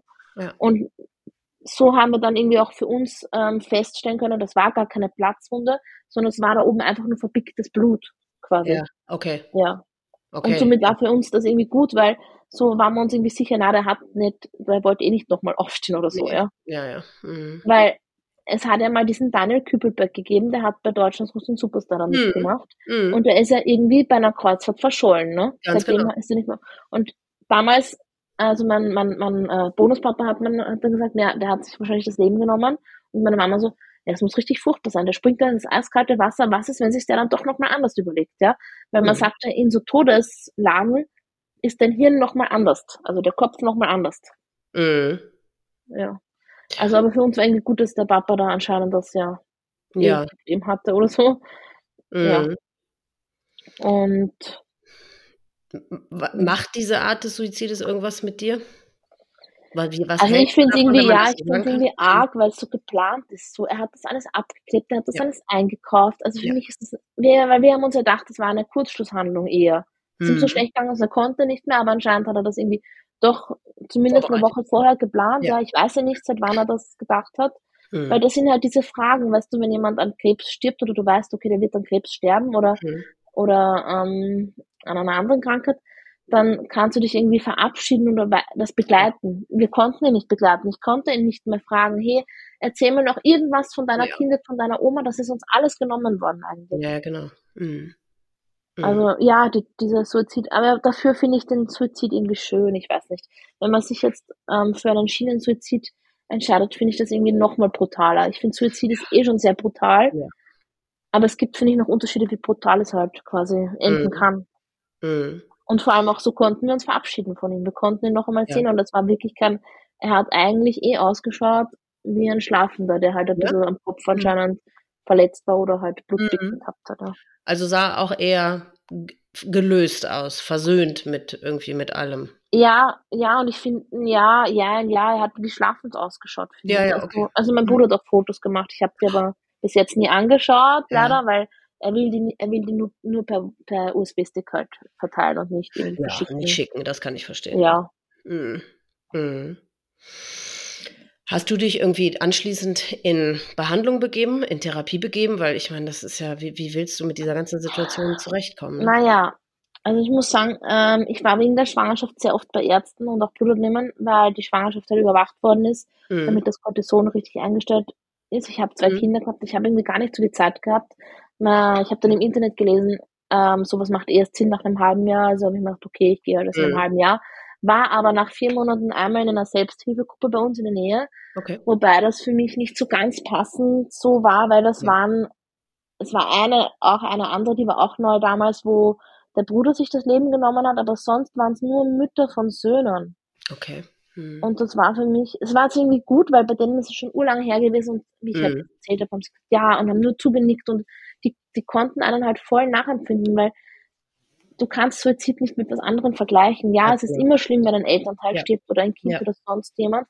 Aber Suizid ist nochmal, da ist nochmal so diese Frage, das sind, das ist ein bisschen was anderes, weil es einfach, der ja. hat das, er hat es trotzdem bewusst gemacht, auch wenn er von mir schwer krank war. Er hat's er hatte was gemacht, aber er hatte zugepickt, er hatte gewusst, was ja, er macht. Ja, genau. Ja? Ach so, das heißt, die Selbsthilfegruppe war einfach grundsätzlich für also für jemanden, der jemanden. Äh, nein, nein, es war eh für Suizid, es war eh nur für, Ach, war für Suizid. Eine, eine Suizid-Hinterbliebene, ja. Hm, okay. Ähm, hm.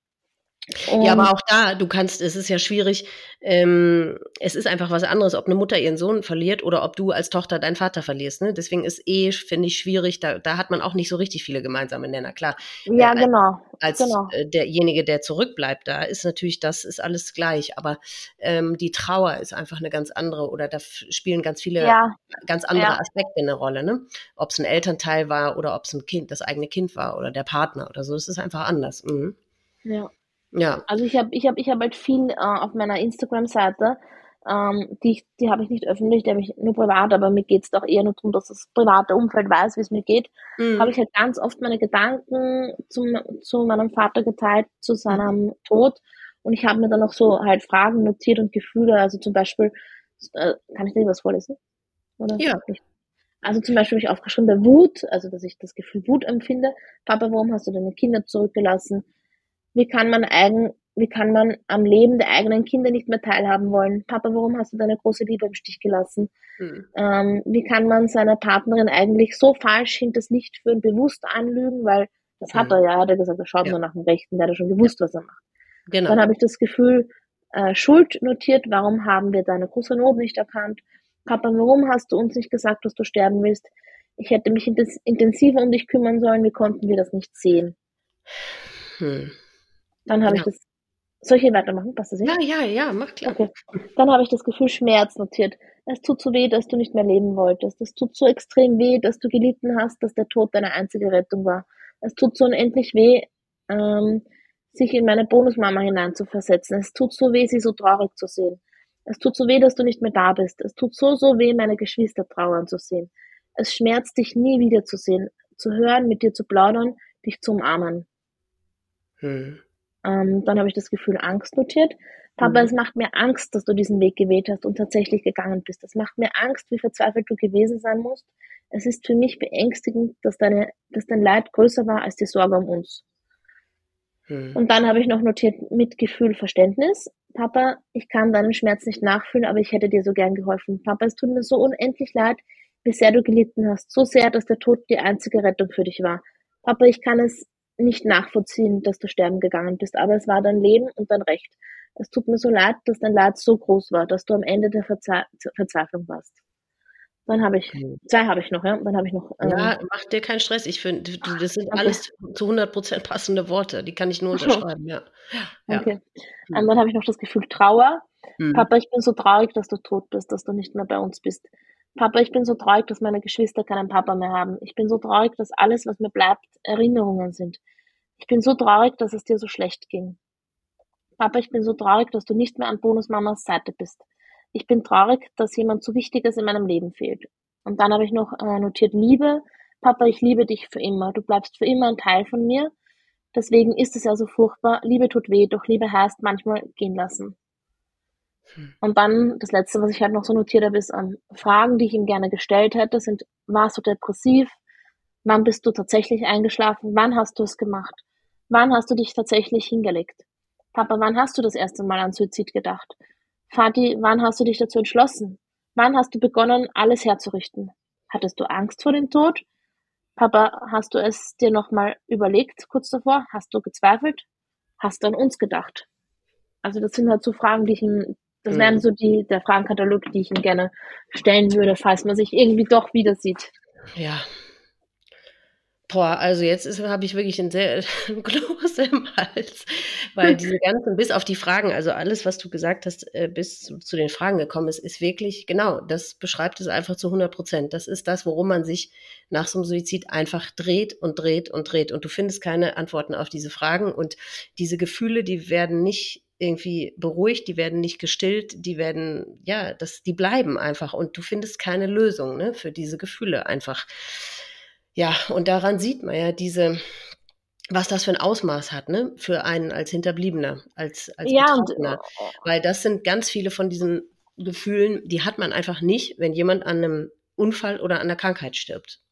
ja, Und das genau. Macht es halt wirklich so äh, umfangreich und so kompliziert. Ich will nicht sagen schlimmer, aber so Nein, in Gefühlen kompliziert. macht es kompliziert, finde ich, was du fühlen sollst, weil die Gefühle Ja. so wechseln. Ganz Und genau. deswegen wollte ich unbedingt, also habe ich auf Instagram wirklich regelmäßig so zum Monatstag zuerst, zu ähm, Ja. Allerseelen, zu meinem Geburtstag, zu Weihnachten, so auch noch so extra, weil das war jetzt so ein Highlight quasi, das habe ich nur als, als Story gepostet. Hm. Aber ich habe halt auch so ähm, zu Allerseelen habe ich zum Beispiel, darf ich noch eins vorlesen? Ja, in Ordnung? Also ich habe damals zu Allerseelen habe ich geschrieben, ähm, umso näher Allerseelen rückt, umso komischer wird es in meinem Bauch. Ein Stich im Bauch, ein tiefer Schmerz macht sich bemerkbar. Runterschlucken nicht immer möglich. Denn bis jetzt hatte dieser Tag wenig Bedeutung. Letztes Jahr starb meine Oma, aber sie war fast 90 Jahre alt. Und an sie denke ich mit Sehnsucht und Freude zurück.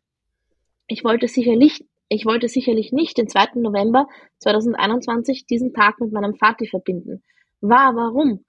Kannst nicht immer wählen im Leben. Das Leben ist endlich und die Karten werden oft ohne Zustimmung ausgeteilt. Ja. Das kam jetzt, das kam jetzt beim blöden Autofahren wieder in den Kopf mit blöder lauter Musik, weil das blöde Autofahren hat mir mein lieber Vati beigebracht. Und er drehte die coolsten Songs mit uns laut im Auto auf. Und was habe ich davon, wenn ich mal weine, dann allein beim blöden Autofahren und blöder lauter Musik? Mein, mein Ich begreift einfach nicht, dass der Schmerz immer wieder kommt, obwohl ich dachte, es geht schon besser. So ein Quatsch. Warum macht mich der Suizid meines geliebten Papis so unverständlich? Der ist einfach gegangen und hat zwei Teenager, eine über alles liebende Frau und zwei halb erwachsene Kinder, zwei Enkelkinder und Schwiegerkinder einfach allein gelassen. Es ist so schwer ohne Vati. Er fehlt so endlos. Der Kopf weiß ja. Niemand will sterben, denen es gut geht. Die Menschen, die sich entschließen, sterben zu gehen, wollen es ja gar nicht. Aber sie können nicht mehr so leben. Irgendwas muss so unerträglich sein, dass sie sich so entscheiden. Kannst du dir also eh die Frage stellen, warum mein Vati, warum meine Familie? Oder hört der böse Traum doch noch auf? So gern würde ich verdrängen, aber das geht nicht gut. Nein, nein, ich will nicht, dass der 2. November ab jetzt eine Bedeutung haben wird. So ein Tag ist einfach nur traurig. Traurig, dass unser Vati gegangen ist. Dennoch gebe ich die Hoffnung nicht auf, dass es mit den, Mon dass es mit den Monaten, in Klammer Jahren, Fragezeichen, leichter wird und ich mit ähnlichen Gefühlen an meinen lieben Vater zurückdenken kann wie an meine Oma. Also mit Sehnsucht und Freude quasi. Mhm. Und ich finde, das ist so nach dem ersten Jahr, ist die Trauer so, hat sich das verändert. Also ich finde Ja. jetzt können, also das hatte meine, meine Bonusmama, der geht's auch so, jetzt hat sie gesehen, okay, sie hat ein Jahr ohne ihn geschafft, es Ja. geht. Und jetzt ist irgendwie so Zeit, um die Person mehr zu trauern. Nicht nur um das, Mhm. was er quasi ähm, an äh, Scherereien zurücklässt. So Mhm. würde ich jetzt aus. Beziehungsweise ich finde, mh, weil dieses blöde, dieser blöde Satz, ja, die Zeit hat alle Wunden und so, bla bla bla, das Ja. stimmt ja einfach nicht. Also es wird ja nie wieder Nein, gut. Die Gefühle Es ist bleiben vom anders. Ja, genau, die Gefühle bleiben vom Prinzip her die gleichen, bloß was einen so ein bisschen im Laufe der Zeit beruhigt oder äh, ähm, ist ja, dass du siehst, genau was du gesagt hast, man schafft es, damit weiterzuleben. Ja, Das ist Ja. möglich. Am Anfang scheint einem das ja völlig absolut unmöglich. Wie soll das gehen? Wie soll ich das jemals verkraften? Wie soll ich das ja, verarbeiten? ja, ja. scheint einem absolut unmöglich. Aber genau, das ist das, was man halt lernt. Ne? Du kannst damit weiterleben und irgendwann auch gut damit weiterleben. Aber man Genau. muss halt geduldig sein. Genau, eben noch einmal auf, um deine Frage mit der Therapie zurückzukommen. Mhm. Also für mich war dieses auf Instagram ein bisschen offen damit umzugehen und viel über meine Gefühle zu teilen. Ähm, ja, auch irgendwie so ein, ist auch so ein Teil Therapie, weil ich habe dann Ja. zu meinem Geburtstag letztes Jahr, das war ja der erste von meinem Vater, Mhm. ähm, habe ich ein Video geteilt, was ich halt ähm, in den Kindervideos gefunden habe, wo ich gerade frisch auf die Welt gekommen bin und er mich so abknutscht und Oh. einfach nur lieb zu mir war. Und das ist so auch so heilend für mich halt irgendwie. Ähm, und ich finde, dieser offene Umgang ist, ist so wichtig, weil, Ja. weil die Leute um dich herum glauben ja, nur weil das jetzt schon ein Monat, zwei Monate, ein Jahr her ist, dass das erledigt ist, dass das fertig abgeschlossen ist. Aber Ja. das ist noch nicht abgeschlossen, nur weil, weil das einfach schon länger her ist. Das wird auch nie Und- abgeschlossen sein. Ich kann dir das sagen, ich bin 20 Jahre danach und es ist immer noch, ach, das wird auch niemals Ja, abgeschlossen weil, weil es einfach Fragen gibt, die immer offen bleiben, glaube ich auch. Ganz Ja? genau. Ganz genau. Und Und ja, am, also am Anfang, wie ich erfahren habe, dass mein Vater heute gestorben ist, war es für mich schon irgendwie tröstend, weil wir haben dann witzigerweise ein paar so alte, entfernte Freunde geschrieben, wo auch ein Elternteil relativ jung verstorben ist, wo die Mhm. erst 19 waren, aber halt an anderen Todesursachen. mhm. Aber das war trotzdem für mich tröstend. Ja. Nur dann hat zum Beispiel eine, eine Freundin mal gemeint, und der ihre Eltern leben, ja, sie findet, das ist richtig egoistisch und so. Und ich denke mir so, na, das ist nicht egoistisch, aber ich kann es nachempfinden, weil ich habe mir früher auch ein bisschen gedacht, ja. das ist uregoistisch, wenn man sich umbringt. Weil mhm. als Jugendliche ist es mir auch einmal so ein bisschen schlechter gegangen, aber ich hätte mir nie das Leben genommen. Mhm. Das würde ich ja meiner Mama nie antun, habe ich halt damals so gedacht, ja. Mhm. Also, ähm, also ich hatte niemals Suizidgedanken, aber ich habe mir immer so gedacht, also wie, wie können das manche machen? Ich könnte das nie meiner Familie quasi antun. Aber ja. da war meine, oder ist meine Seele zu gesund, um drüber Ganz nachzudenken genau. quasi. Ganz genau. Und, und, deswegen ist aber ja ähm, jeder, der über seine Situation spricht, wie wir jetzt hier in dem Podcast und so weiter, ist so wertvoll, damit sich halt, damit die Menschen hören, ähm, wie es halt tatsächlich ist, dass man halt das Ganze auch mal von der anderen Seite betrachten kann. Weil ich habe früher auch gedacht, weißt du, ich hatte meine, meine beste Freundin früher, die ich ja, jahrelang ja. hatte, die sich letztendlich tatsächlich auch umgebracht hat ja, vor ein paar Jahren. Ja. Da waren wir zum, zum Glück für mich nicht mehr so eng befreundet. Aber die war jahrelang schon schwer depressiv und ich habe immer, ich, mich hat das genervt und ich habe immer gedacht, Herrgott nochmal, jetzt reiß dich halt einfach mal zusammen. Wie kann die immer nur schlecht gelaunt sein? Und das habe ich ja ehrlich gesagt bei meiner Mutter auch gedacht. Aber weil ich es halt nicht besser wusste. Ich das wusste wirklich, halt ja. Ich, war ja. nicht informiert, ich hatte einfach keine Ahnung. Und deswegen ist es halt so wichtig, dass man einfach drüber spricht. Ne? Ja, ja, das ist, das ist, ich habe, also ich habe bei der Beerdigung meines Vaters auch eine Rede gehalten. Die, ich habe das eigentlich meiner Bonusmama, ja, ich habe ihr das, also ich habe das halt gesagt, dass ich das mache und dann mhm. so ein, zwei Tage davor, oh Gott, ich habe immer noch nichts geschrieben, ja, so ich sollte was schreiben. Mhm ich wollte es auch unbedingt machen, aber irgendwie habe ich halt keine Motivation gehabt, weil in letzter Zeit, aber das hat schon davor angefangen, bin ich manchmal nicht so motiviert und schaffe es was, wenn ich richtig viel Zeitdruck habe. Und auf der Autofahrt raus äh, habe ich dann was schnell am Zettel geschrieben, so zwei Seiten, habe das vortragen und es hat auch allen gut gefallen anscheinend und sie fanden es auch mhm. richtig gut. Aber ich habe dann noch gesagt, irgendwie anscheinend am Ende, weil es gibt von der Rede nur eine, eine, also einmal, das habe ich nicht kopiert, weil ich habe es eben mit Kugelschreiber im Auto geschrieben und der, die Zettel hat man dann, habe ich dann meiner Bonusmama äh, geschenkt. Mhm. Und ich habe dann irgendwie am Ende anscheinend auch erwähnt, ja, vielleicht drehen wir uns mehr um äh, und schauen mal, wie es dem Leben uns wirklich geht und fragen wirklich, wie es dir geht. Weil ja. es ist ein Unterschied, ob ich frage, wie es dir geht oder wie geht's dir. Also ob ja. ich wirklich wissen will, ob es so eine Standardfrage ist halt.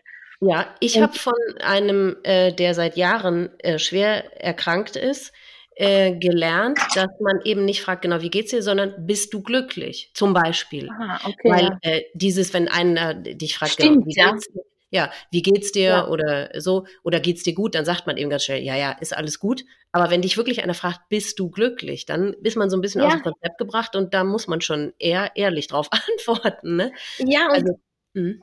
Äh, und wie es mir jetzt so schlecht gegangen ist, also bei mir hat dieses hypochondrische, ich bin immer so ein bisschen hypochonder, das war halt jetzt eine wirklich starke Phase bis vor kurzem, deswegen mhm. habe ich mich jetzt bei dir auch dann eh länger nicht mehr gemeldet. Mhm. Ähm, das, das, das, und ich bin noch offen damit umgegangen, wenn mich wer gefragt hat, wie es mir geht, habe ich gesagt, ja, ich bin gerade voll so hypochonder und es macht mir Angst und ich habe dann auch mhm. detailliert erzählt, warum und wieso.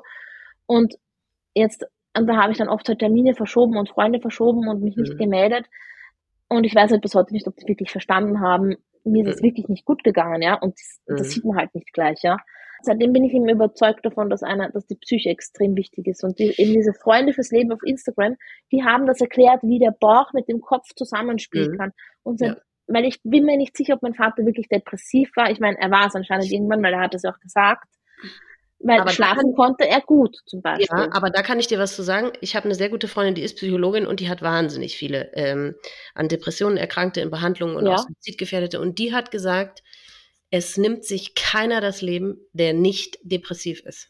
Aha, okay. Das ist die Voraussetzung dafür, um dich umzubringen. Klar, ich weiß jetzt nicht, ob, ähm, doch, ich meine, das ist bestimmt eine gewisse, wie soll man das sagen, charakterliche Veranlagung, die da sein muss, weil es gibt ja auch diese Suizide im Affekt, ne? Jemand aus Liebeskummer oder aus ich weiß nicht was. Ja, genau. Aber dennoch muss eine Art von Depression vorliegen, damit ja. jemand diesen Schritt gehen kann.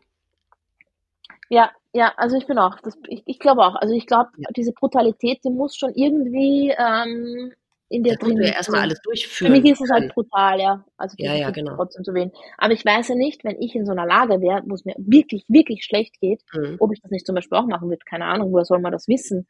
Naja, also, eben. Und ich meine, das du weißt ja auch nicht, mhm. weil, weil eine gewisse Angst oder Respekt hat, glaube ich, jeder vom Tod. Aber wenn du schwerst krank bist und Urschmerzen hast, ist für dich der Tod wahrscheinlich eine Lösung. Also, genau. weil du einfach, weil die Schmerzmittel halt nicht mehr helfen, keine Ahnung. Und dann siehst du das halt anders. Und das kannst du aber als gesunder Mensch sowohl in der Seele als auch im Körper nicht nachempfinden. Ganz genau. Nicht.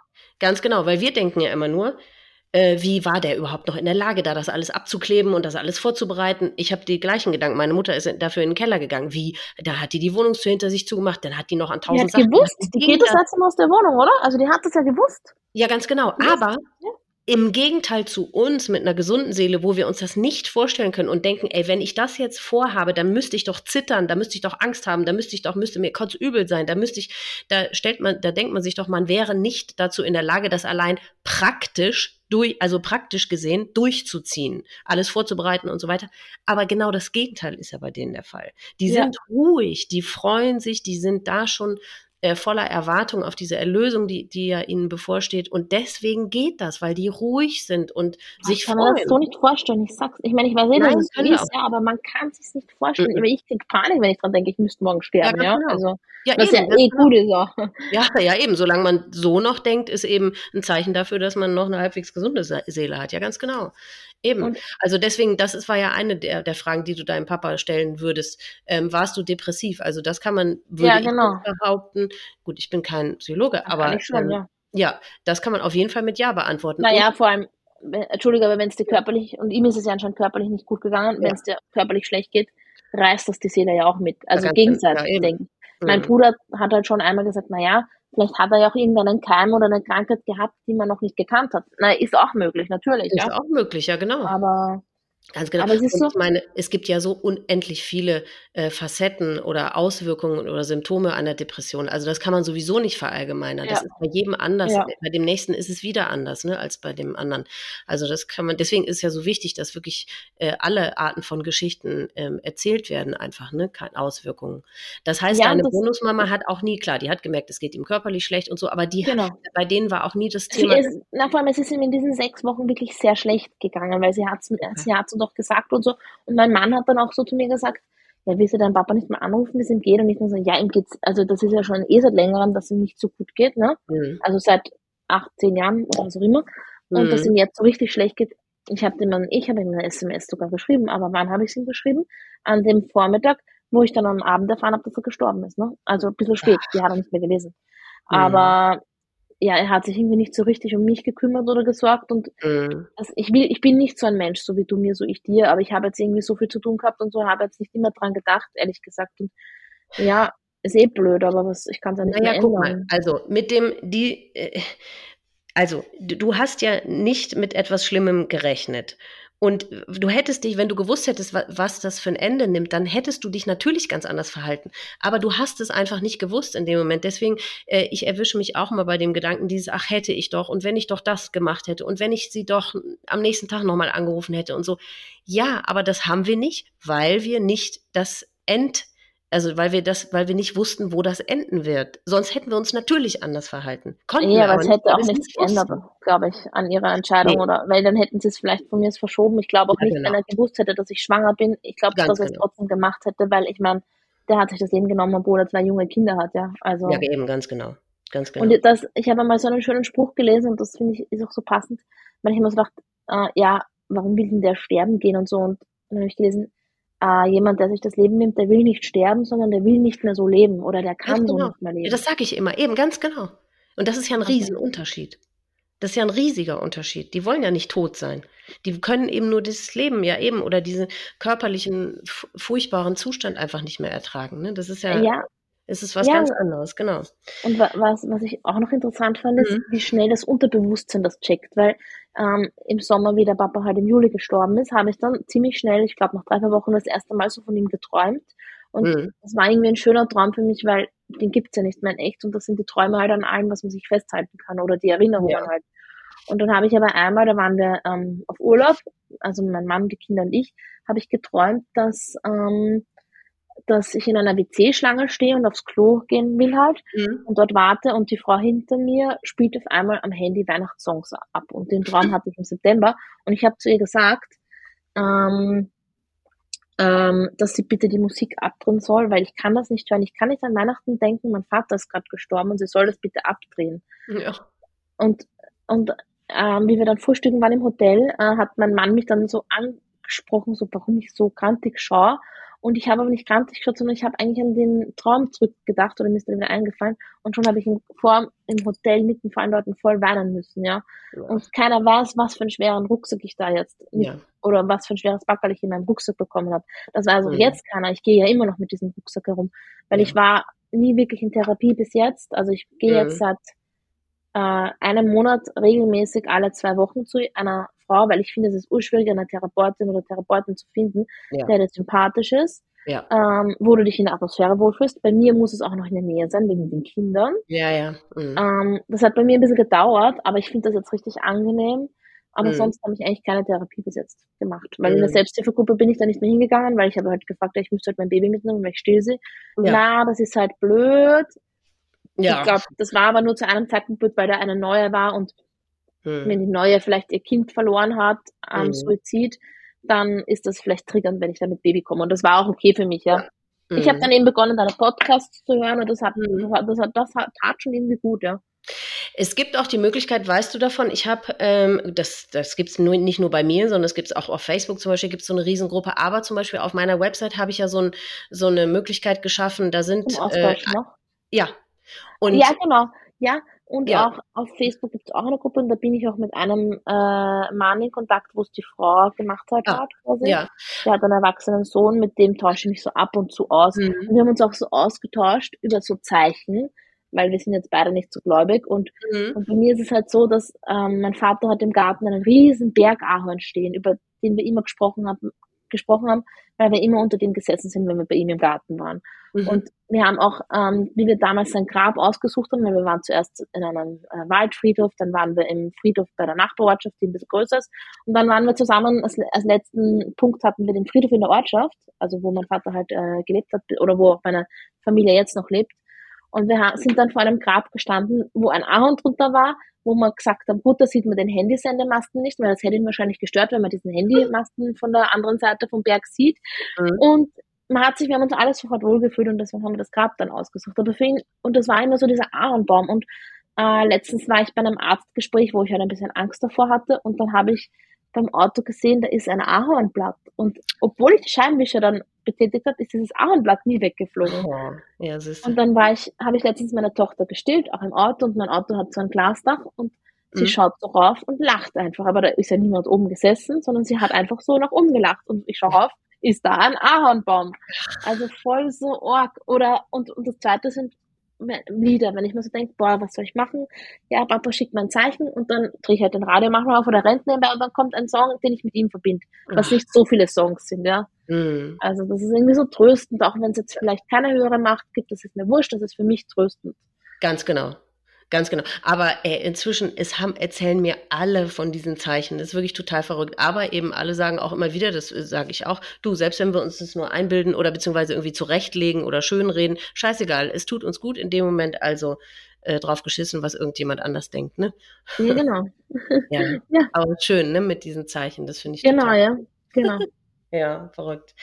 Ähm, was hat man ähm, für dich am besten tun können in der Zeit unmittelbar danach? Oder was war am, ja, was hättest du dir gewünscht, was, was vielleicht nicht da war? Was, wie, wie war das in der Zeit danach? Also ich fand es ursuper, dass mir meine Mama gleich mal die Kinder abgenommen hat und ja. auch sich einige Freunde sofort angeboten haben, die Kinder können spielen können, äh, ja. kommen, mhm. weil die erste Sorge, die eine Mama hat, ist die um die eigenen Kinder. Ich wollte ja die nicht irgendwie reinziehen, ich wollte ja. aber auch nicht ähm, ähm, sie ständig dann irgendwie abschieben. Das war also für mich voll so, also für mich war es richtig gut und wichtig zu wissen, die sind bestens versorgt. Ich kann mich da ja. jetzt halt dem widmen, auch wenn mhm. ich nichts ausgesucht habe.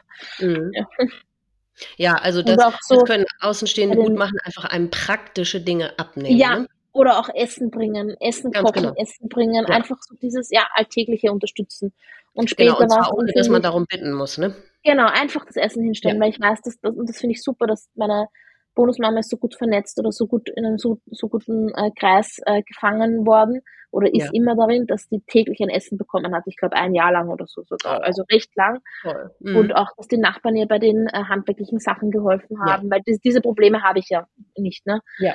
Ähm, aber ähm, also ich was ich auch schön fand, ist dann die ersten Treffen wieder, die realen Treffen mit Freundinnen, mhm. die dann gesagt haben, ich darf mal erzählen oder sie wollen wissen, wie es ist.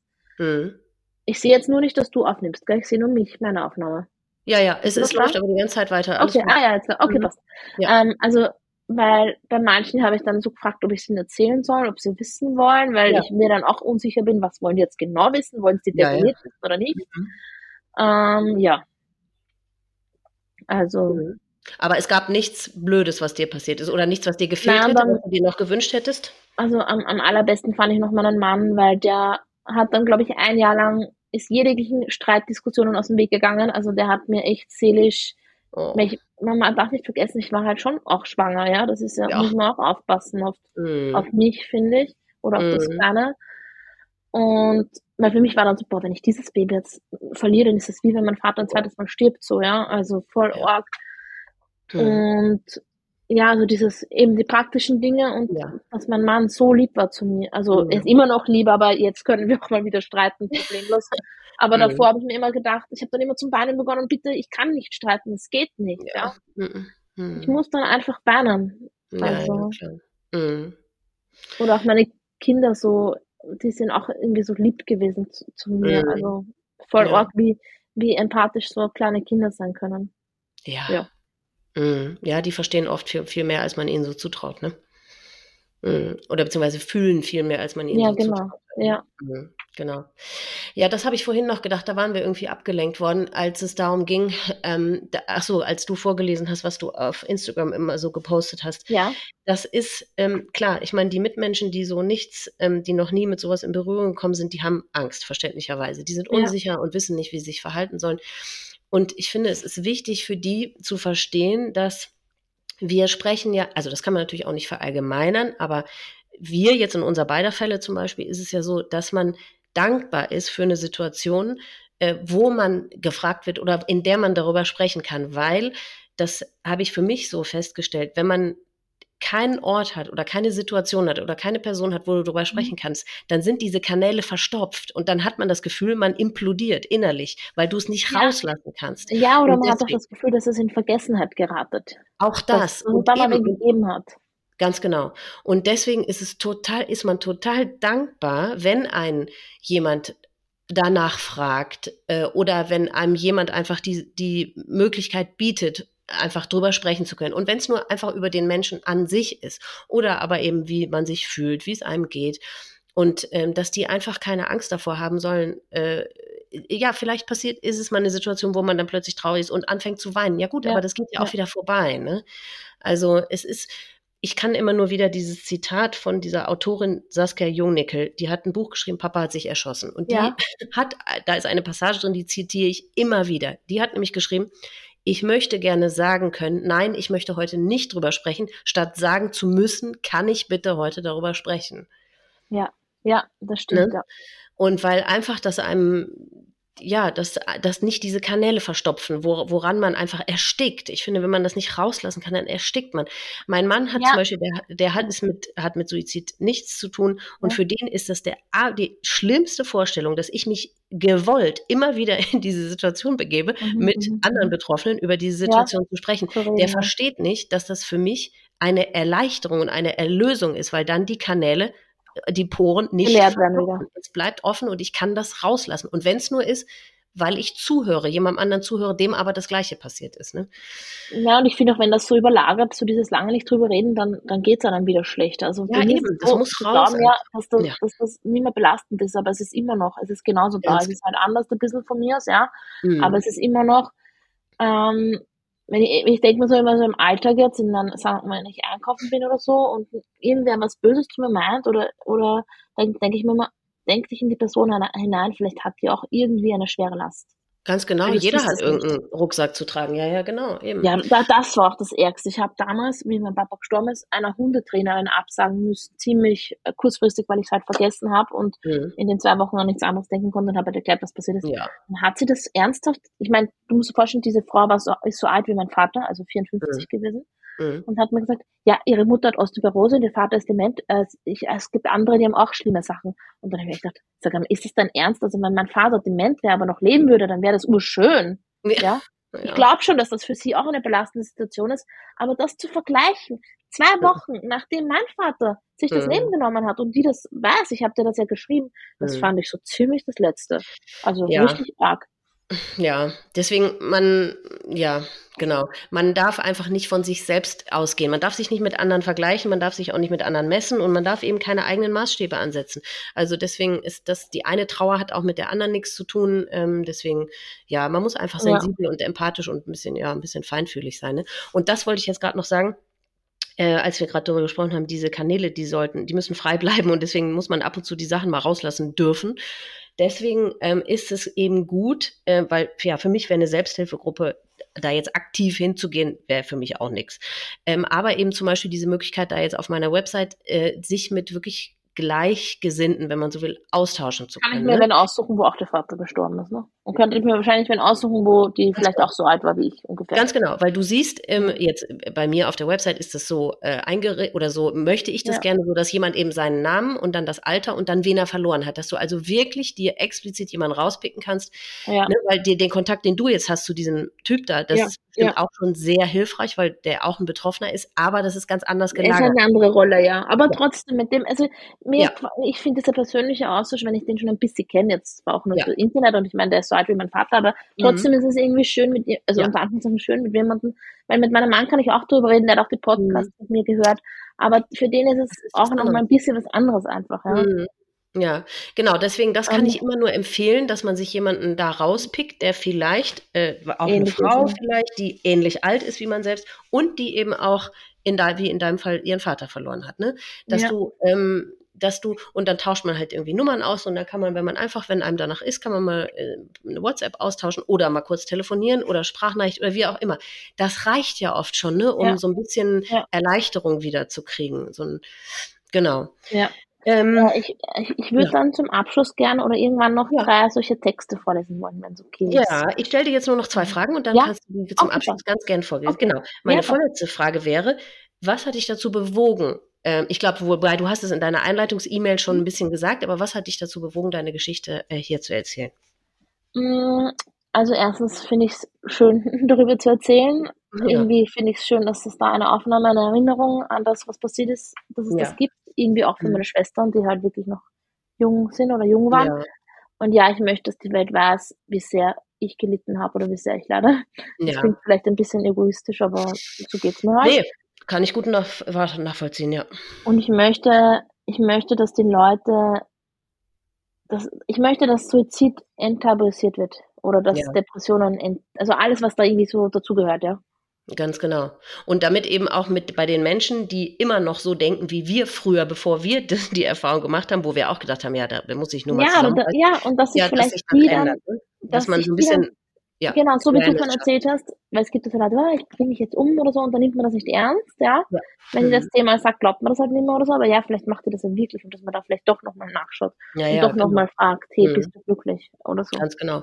Deswegen, das geht jetzt einher mit der Frage, die ich zum Schluss stellen möchte. Ähm, hast du irgendeine Botschaft, ähm, irgendwas, was du den Zuhörern da draußen noch sagen möchtest? Ja, dass man sich einfach um, also nach den Mitmenschen dreimal mehr umdreht, dass Ja. man öfters hinschaut und dass man Ja. ähm, es ernst nimmt, wenn jemand sagt, das geht einem nicht gut und Verständnis zeigt und dass man psychische Erkrankungen, egal ob es eine Phase ist, ob es eine längere Phase ist, Genau. nicht locker lassen, immer nachfragen und anbieten, hey, komm, ich bring dir ein Essen, soll ich dir die Kinder abnehmen, Ganz komm, ich genau. komm vorbei auf einen Kaffee, sonst was. Ja. Weil ich finde, wenn es mir psychisch schlecht geht, ist es das Schlimmste, wenn ich allein bin. Und Ja, wenn jemand da ist, dann ist es immer genau. besser. Mhm. Also, aber da Mhm. geht's halt auch jedem ein bisschen anders Ja, genau. Aber trotzdem, dass man ähm, es einfach anbietet, ähm, vorbeizukommen oder wie auch immer, und aber dann auch in Kauf nimmt und dann auch damit leben kann, wenn derjenige sagt, äh, nee, Genau. nicht. Und auch Genau. fragen, willst du darüber Ja. erzählen? Willst du mir noch, wollen wir Ja. über deinen Papa reden? Erzähl mir was von deinem Papa. Ganz Was, genau. was ist dir in Erinnerung geblieben? Oder, oder eben auch, ähm, bist du, eben diese Frage, bist du glücklich? Ja, Zu stellen, ne? Ganz genau. Mhm. Oder, Ja, also äh, Empathie an allen Ecken und Genau. Enden ist eigentlich das Sch Schlüsselwort, ne? ja, Mhm. genau. Ja. So, und dann darfst du jetzt sehr, sehr gerne deine Texte da noch vorlesen. Okay, also ich fange mit einem Text an, den habe ich geschrieben am, am 16. Juli, das war schon nach einem Jahr nach seinem Tod. Mhm. Ähm, weil den Beitrag für quasi nach einem Jahr, den möchte ich als letztes vorlesen. Also ich lese das jetzt vor. Das ist ein mhm. Foto von mir, im, habe mich in einem im Spiegel fotografiert mit meiner mit meinem Baby am Arm und mhm. wo man halt sieht, dass ich geweint habe und ich habe geschrieben, eine schwere Zeit, Hinterbliebener nach Suizid. Jetzt bin ich also einer davon. Und nein, ich isoliere mich nicht damit. Ich pflege einen offenen Umgang mit dem Tod meines Vaters. Im Internet findet man unterschiedliche Angaben der Zeit unter Anführungszeichen der Verarbeitung. Meistens liegt man drei bis fünf Jahre. Äh, meistens liest man drei bis fünf Jahre. Mhm. Ich war bis jetzt nur einmal in einer Selbsthilfegruppe, aber jetzt bin ich bereit, mich mit anderen Hinterbliebenen auszutauschen. Ja, ich sehne mich danach, denn den Schmerz, diese vielen Gefühle in Bezug auf Suizid kann man kaum jemand nachvollziehen. Ähm, deswegen habe ich ja dann die Podcasts auch gehört. Hm. Ähm, denn ja, es ist eben ein Unterschied, ob jemand stirbt oder den Tod selbst herbeiführt. Letzteres zu machen bedeutet so verzweifelt zu sein, dass der einzige Ausweg, um das große Leid zu beenden, der Tod in dessen Augen ist. Jetzt stell dir mal vor, jemanden, den du so sehr liebst, ist so am Ende der Verzweiflung, dass er sterben will, unter Anführungszeichen. Allein die Vorstellung, mein armer Papa war so verzweifelt, für ihn war sein Leid nicht mehr zu ertragen, er tut mir so, so leid. Ja, wir wussten, dass es ihm schlecht geht, aber zu sagen, er erfährt nur noch nach dem Rechten zu sehen und sich in Wahrheit das Leben zu nehmen, fühlt sich ziemlich betrogen an. Nein, er wollte uns nie wehtun. Er sah sich vielleicht als Last an, wieder eine Vorstellung, die wehtut. Dennoch, Vorstellungen sind alles, was uns bleibt, mir bleibt. Dann ist da eine Wut, ein unglaublicher Schmerz in mir, weil meine kleinen Schwestern ohne Papa aufwachsen müssen und dazu die Last, dass er den Tod selbst herbeigeführt hat. Dass mein lieber Bruder, der Papa bis kurz davor noch geholfen hat, eine Diagnose zu finden, jetzt ohne seinen Papa leben muss. Dass meine geliebte Bonusmama die große Liebe dass meiner geliebten Bonusmama die große Liebe genommen wurde. Eine doch so vertrauensvolle Beziehung voller Verständnis und Raum für Eigenheiten einfach beendet wurde. So betrogen fühle ich mich da hinein. Es ist momentan sehr schwer für mich, mir das alles nicht vorzustellen, mich abzulenken, eine schwere Zeit. Ähm, mhm. Kann ich jetzt noch kurz was sagen, was du dann vorschwimmen kannst, weil das habe ich nicht vergessen. Mhm. Mein, also am 5. Juli, einen Tag bevor mein Vater verstorben ist, oder bevor mein Vater in die Wohnung gefahren ist, hat mein Bruder mit ihm äh, nämlich noch sich getroffen und die waren damals bei einem Arzt, der den Befund von der Gastrologie, also von der Magenspiegelung, ähm, äh, mitgeteilt hat und da ist nichts rausgekommen und mein Bruder äh, war dann noch extra in der Apotheke und hat ein Medikament von meinem Papa geholt, weil mein Bruder ja eben Arzt, also auch mhm. Arzt war. Und mein Bruder fühlt sich halt auch so ganz betrogen, weil mein Vater hat gewusst, dass er ihn das letzte Mal sieht. Und er hat ihn auch noch so aus der U-Bahn so gewunken und dann hat mein Papa sich aber nicht mehr umgedreht. umgedreht. Also das war auch so Boah. Hm. traurig. Hm. Aber dann habe ich mir halt auch gedacht, ja, super, mit den, den hat er nochmal getroffen. Äh, vom, und, und genau wie er nämlich in die Wohnung gefahren ist, sind meine Bonusmama und meine jüngste Schwester, die Zwölfjährige, auf der Hollywood-Schaukel im Garten gesessen und haben so gewunken. Und er hat auch nur so gewunken, wie immer so. Voll Org, mhm. oder? Ja, ja. Der Arsch, Entschuldige, aber manchmal muss man das ja sagen. Ja, ja. Mhm. Ja, so, und ich habe betrogen vor, ja. Mhm. Um, und ich habe, ich habe ja vorhin den Beitrag vorgelesen zu aller Seen vom letzten ja. Jahr. Und jetzt habe ich auch einen geschrieben für dieses Jahr. Mhm. Um, ich habe geschrieben, morgen ist aller Seen, Gedenktag an Verstorbene. Speziell für mich und meinen verstorbenen Papa, der vor 16 Monaten keinen Ausweg mehr fand und sich das Leben nahm. Wie brutal, wie verzweifelt muss er gewesen sein. Doch heute möchte ich besonders an die zahlreichen Erlebnisse mit ihm denken. Meine richtig ersten Erinnerungen, Erinnerungen reichen bis zur Scheidung zurück 1998, 1999. Als Papa eine Wohnung im zweiten Bezirk hatte und mein Bruder und ich jeden Mittwoch und jedes zweite Wochenende bei ihm verbrachten. Fast jedes Mal hat Papa etwas mit uns unternommen. Augarten, Himmelwiese, der grüne Prater, der Prater, Fahrradfahren durch Wien, Ausflüge weiter weg, Skiwochenende, Drachenfest und uns Mama 2 vorgestellt. In Klammer davor waren zwei, drei unbrauchbare Kandidatinnen. mit Mama 2 starteten unglaublich coole Abenteuerurlaube mit dem Zelt ans Meer. Es ging von Griechenland bis nach Frankreich mit Papas weißen Audi, laute coole Musik und einfach eine lässige Zeit. Ein Großteil meiner Jugend. Jährlich ging es im Winter in den Skiurlaub. Dank euch kann ich richtig gut Skifahren. Mit der Zeit wurde er dann sesshaft und gründete noch einmal eine kleine Familie. Er schenkte auch mir zwei kleine Schwestern. Papa war ein wirklich liebevoller Vater. Und dann brachte er mir das Auto Anfall und ich stellte ihm einen nach dem anderen potenziellen Freund vor, bis ich ihn mit meiner großen Liebe bekannt machen durfte, der und er mich ähm, zum Altar führte und ich ihn zum Großvater machte, ihm einen Enkelsohn schenkte und kurz danach eine Enkeltochter. Papa war handwerklich sehr geschickt, tüftelte gern, sportlich und unglaublich gescheit. Gebildet und so lässig, so cool. aber ja, auch sehr selbstbestimmt. Es schockt mich nach wie vor, wie plötzlich sein Ableben auf uns zukam. Völlig unerwartet standen wir da am 8. Juli 2021. Papa, dein Tod, dein Freitod, dein Entschluss machte zwei Minderjährige zu Halbwaisen, eine unglaublich liebevolle Frau zur Witwe, zwei erwachsene Kinder vaterlos und zwei der, und zwei der drei Enkelkinder vermissen den Opa. Es ist unvorstellbar schlimm, dennoch hoffen wir, dass du deine Freiheit hast, deinen Frieden und keine Schmerzen mehr spürst. Papa, ich vermisse dich. Hör nicht auf, mir Zeichen zu senden. Zeichen zu senden. Ja. Ja, ja, schön gesagt. Und ich bin mir ganz sicher, dass er, dass das irgendwie, dass er das hört oder das dass er es gelesen ja, hat. Das, hat. Genau, weil meine, meine, meine Bonusmama war nämlich dann irgendwann nach dem Tod bei so einem Medium. Also die glauben ja auch nicht jetzt dran, aber meine Bonusmama ist ein bisschen esoterisch angehaucht, was mhm. cool ist, mhm. also ich liebe das. Und mhm. dieses Medium war eigentlich, sie war als Au pair in Amerika und ja. ähm, auf das Mädchen, auf das sie aufgepasst hat, ist das Medium jetzt. Zu der okay. hat sie aber nur so sporadisch Kontakt und hat ihr halt mhm. halt erzählt, was passiert ist. Und sie hat dann gesagt, ja, dass das angefangen hat, sechs Wochen vor dem Tod, war irgendwie, konnt, war er nicht mehr Herr seiner Dinge. Also er war nicht mehr selbst ja. bei sich, okay. was ja zum Suizid auch passt eigentlich. Mhm. Ähm, wir vermuten, oder wir haben auch so gesagt, ja, vielleicht hat doch auch die Corona-Impfung irgendwie was gegeben, weil er hatte dann noch Angst vor Corona und Mhm. Vielleicht würde er auch noch leben, wenn die Pandemie nicht wäre, das weiß man ja nicht. Ne? Mhm.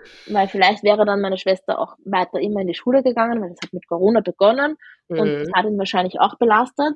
Ja. Und da sieht man auch wieder, wie schlecht es ihm gegangen ist, weil wenn es der Tochter schulisch jetzt da so ja. schlecht geht, da stirbt jetzt auch keiner freiwillig, ja. ja. Und, ähm, und dieses Medium hat halt auch gesagt, ähm, wir sollen schreiben, weil alles, was wir schreiben, das kann er lesen. Aha, also ja. irgendwie so, ja, keine Ahnung. Mhm. Okay, also zum Abschluss würde ich gerne noch den letzten Beitrag lesen, wenn das in ja. ist. Das habe ich am 6. Juli 2022 geschrieben und ich habe dazu mhm. ein Foto gepostet, ähm, wo wir im Urlaub waren, irgendwo am Meer und ich bei mhm. ihm so im, im, auf der Brust mich dazu kuschel. Mhm. Er hat mhm. eine Sonnenbrille und eine Kappe auf und ich habe einen Haarreifen drin. Ich schaue ins Foto, er schaut eher so vorbei. Mhm. Ähm, so, jetzt ist es soweit. Vor einem Jahr hast du beschlossen zu gehen, deine große Liebe zurückzulassen, deine vier Kinder, zwei einfach noch sehr jung, Entschuldige nochmal. So, jetzt ist es soweit. Vor einem Jahr hast du beschlossen zu gehen, deine große Liebe zurückzulassen, deine vier Kinder, zwei davon einfach noch sehr jung, ohne dich aufwachsen zu lassen. Abschied gab es keinen, wir ahnten nichts. Wir waren so blind, haben dein unendlich großes Leid ernst genommen, aber nicht so schlimm gesehen, wie du es gefühlt hast. Wir haben dieses extra Kapitel jetzt in uns, das so schmerzlich ist, dass niemand nachvollziehen kann, wie sich das anfühlt und das wir ein Leben lang mit uns tragen müssen.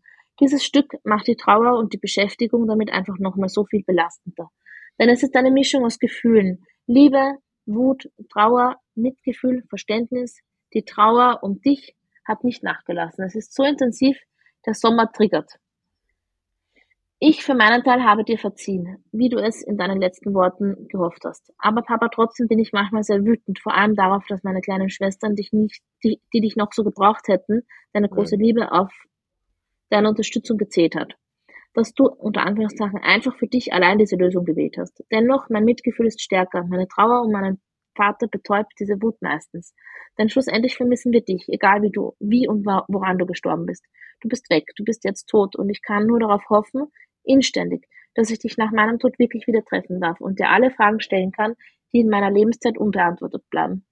Dad, ich liebe dich aus vollem Herzen und ich vermisse dich jeden Tag mehr der ohne dich vergeht. Ich trage dich in meinem Herzen, erzähle deinen mittlerweile drei Enkelkindern von ihrem Opa, von einem coolen Daddy, deine Erlebnisse und äh, den Erlebnissen und versuche meine Erinnerungen gut zu speichern. Bitte pass weiter gut auf uns auf, wo immer du jetzt bist. Deine Leni. Oh, das ist wirklich schön. Und kann ich jedes Wort nur unterschreiben. Tolle Worte, echt tolle, ganz mhm. tolle, passende Worte. Ja. Ja, das hat mir halt so ein bisschen geholfen. Ja. Vor allem im Sommer, weil ich finde auch diese Hitze nochmal und der Sommer, das hat wirklich getriggert. Also voll. Mm. Oh. Ja, bei mir ist es der Herbst. Mm. Ja, ja. Okay, okay, no, no, also no, eben auch jeder. Ja. Oh, genau. Ach Mann, ja, das waren aber jetzt wirklich schöne Worte zum, zum Abschied. Wie ja. wir eingangs schon, bevor wir auf Aufnahme gedrückt haben, schon gesagt haben, wie ich es auch zu jedem immer sage, wir könnten jetzt ja. auch noch stundenlang weiter. Ja, irgendwann muss am Ende, ja. Ich muss ja, eh wieder zurück in meine Mama-Rolle. Deswegen, ich danke dir von ganzem Herzen, dass du uns deine Geschichte erzählt hast, die von deinem Papa und dass du vor allem diese tollen Texte vorgelesen hast. Ähm, vielleicht magst du sie mir zur Verfügung stellen, dann kann ich sie auch mit veröffentlichen, wenn du magst. Mhm. Kannst Foto, du dir noch mal- Screenshot so, oder? Dass du das Ja, ja, genau. Ja. Also, weil ich Ja, glaube, gerne. in diesen Worten können sich ganz viele Betroffene Gerne. wiederfinden. Und Ja, ich finde gerne. ganz, ganz toll, Gerne. wirklich. Also vielen Dank, dass du sie vorgelesen hast. Und wie gesagt, nochmal von ganzem Herzen Dankeschön, dass du uns deine Geschichte erzählt hast. Ja, liebe Elisa, ich möchte mich bei dir auch bedanken, dass du mir äh, die Möglichkeit dazu gegeben hast. Vielen, vielen Dank und Sehr gerne. Alles Ja. Liebe für dich. Tschüss. danke. Tschüss. Das war Lenis Geschichte. Liebe Leni, danke, dass du uns deine Geschichte erzählt hast. Danke für deine ehrlichen, schönen, traurigen und so passenden Worte. Auch du hast wieder für ein Stückchen mehr Aufklärung gesorgt, und das ist doch in all dem Schrecklichen wenigstens etwas ganz Wichtiges und Wertvolles. Dankeschön dafür. Ich habe für Betroffene die Möglichkeit geschaffen, sich auf meiner Website mit anderen Betroffenen auszutauschen und zu connecten. Wer von euch also betroffen und an so einem Austausch interessiert ist, der geht einfach auf die Website selbstwort.com und klickt dann auf die Rubrik Mitglieder. Dort könnt ihr dann ein Profil anlegen und mit dem Nachrichtenschreiben loslegen. Wer einfach nur auf dem Laufenden gehalten werden möchte, was diesen Podcast angeht, der findet ihn auf Instagram unter Selbstwort-Podcast und Facebook unter Selbstwort. Wenn du auch eine Betroffene oder ein Betroffener von Suizid bist und du deine Geschichte hier erzählen möchtest, dann melde dich gerne bei mir unter mail@selbstwort.com. Du hast die Möglichkeit, dein Erlebtes im Gespräch mit mir zu erzählen oder du kannst es aufschreiben, mir als Text zukommen lassen und ich lese es dann vor. Euch Zuhörern danke ich sehr fürs Zuhören. Ich wünsche euch alles Liebste, Beste und Schönste. Passt gut auf euch auf und bleibt vor allem gesund. Bis zum nächsten Mal.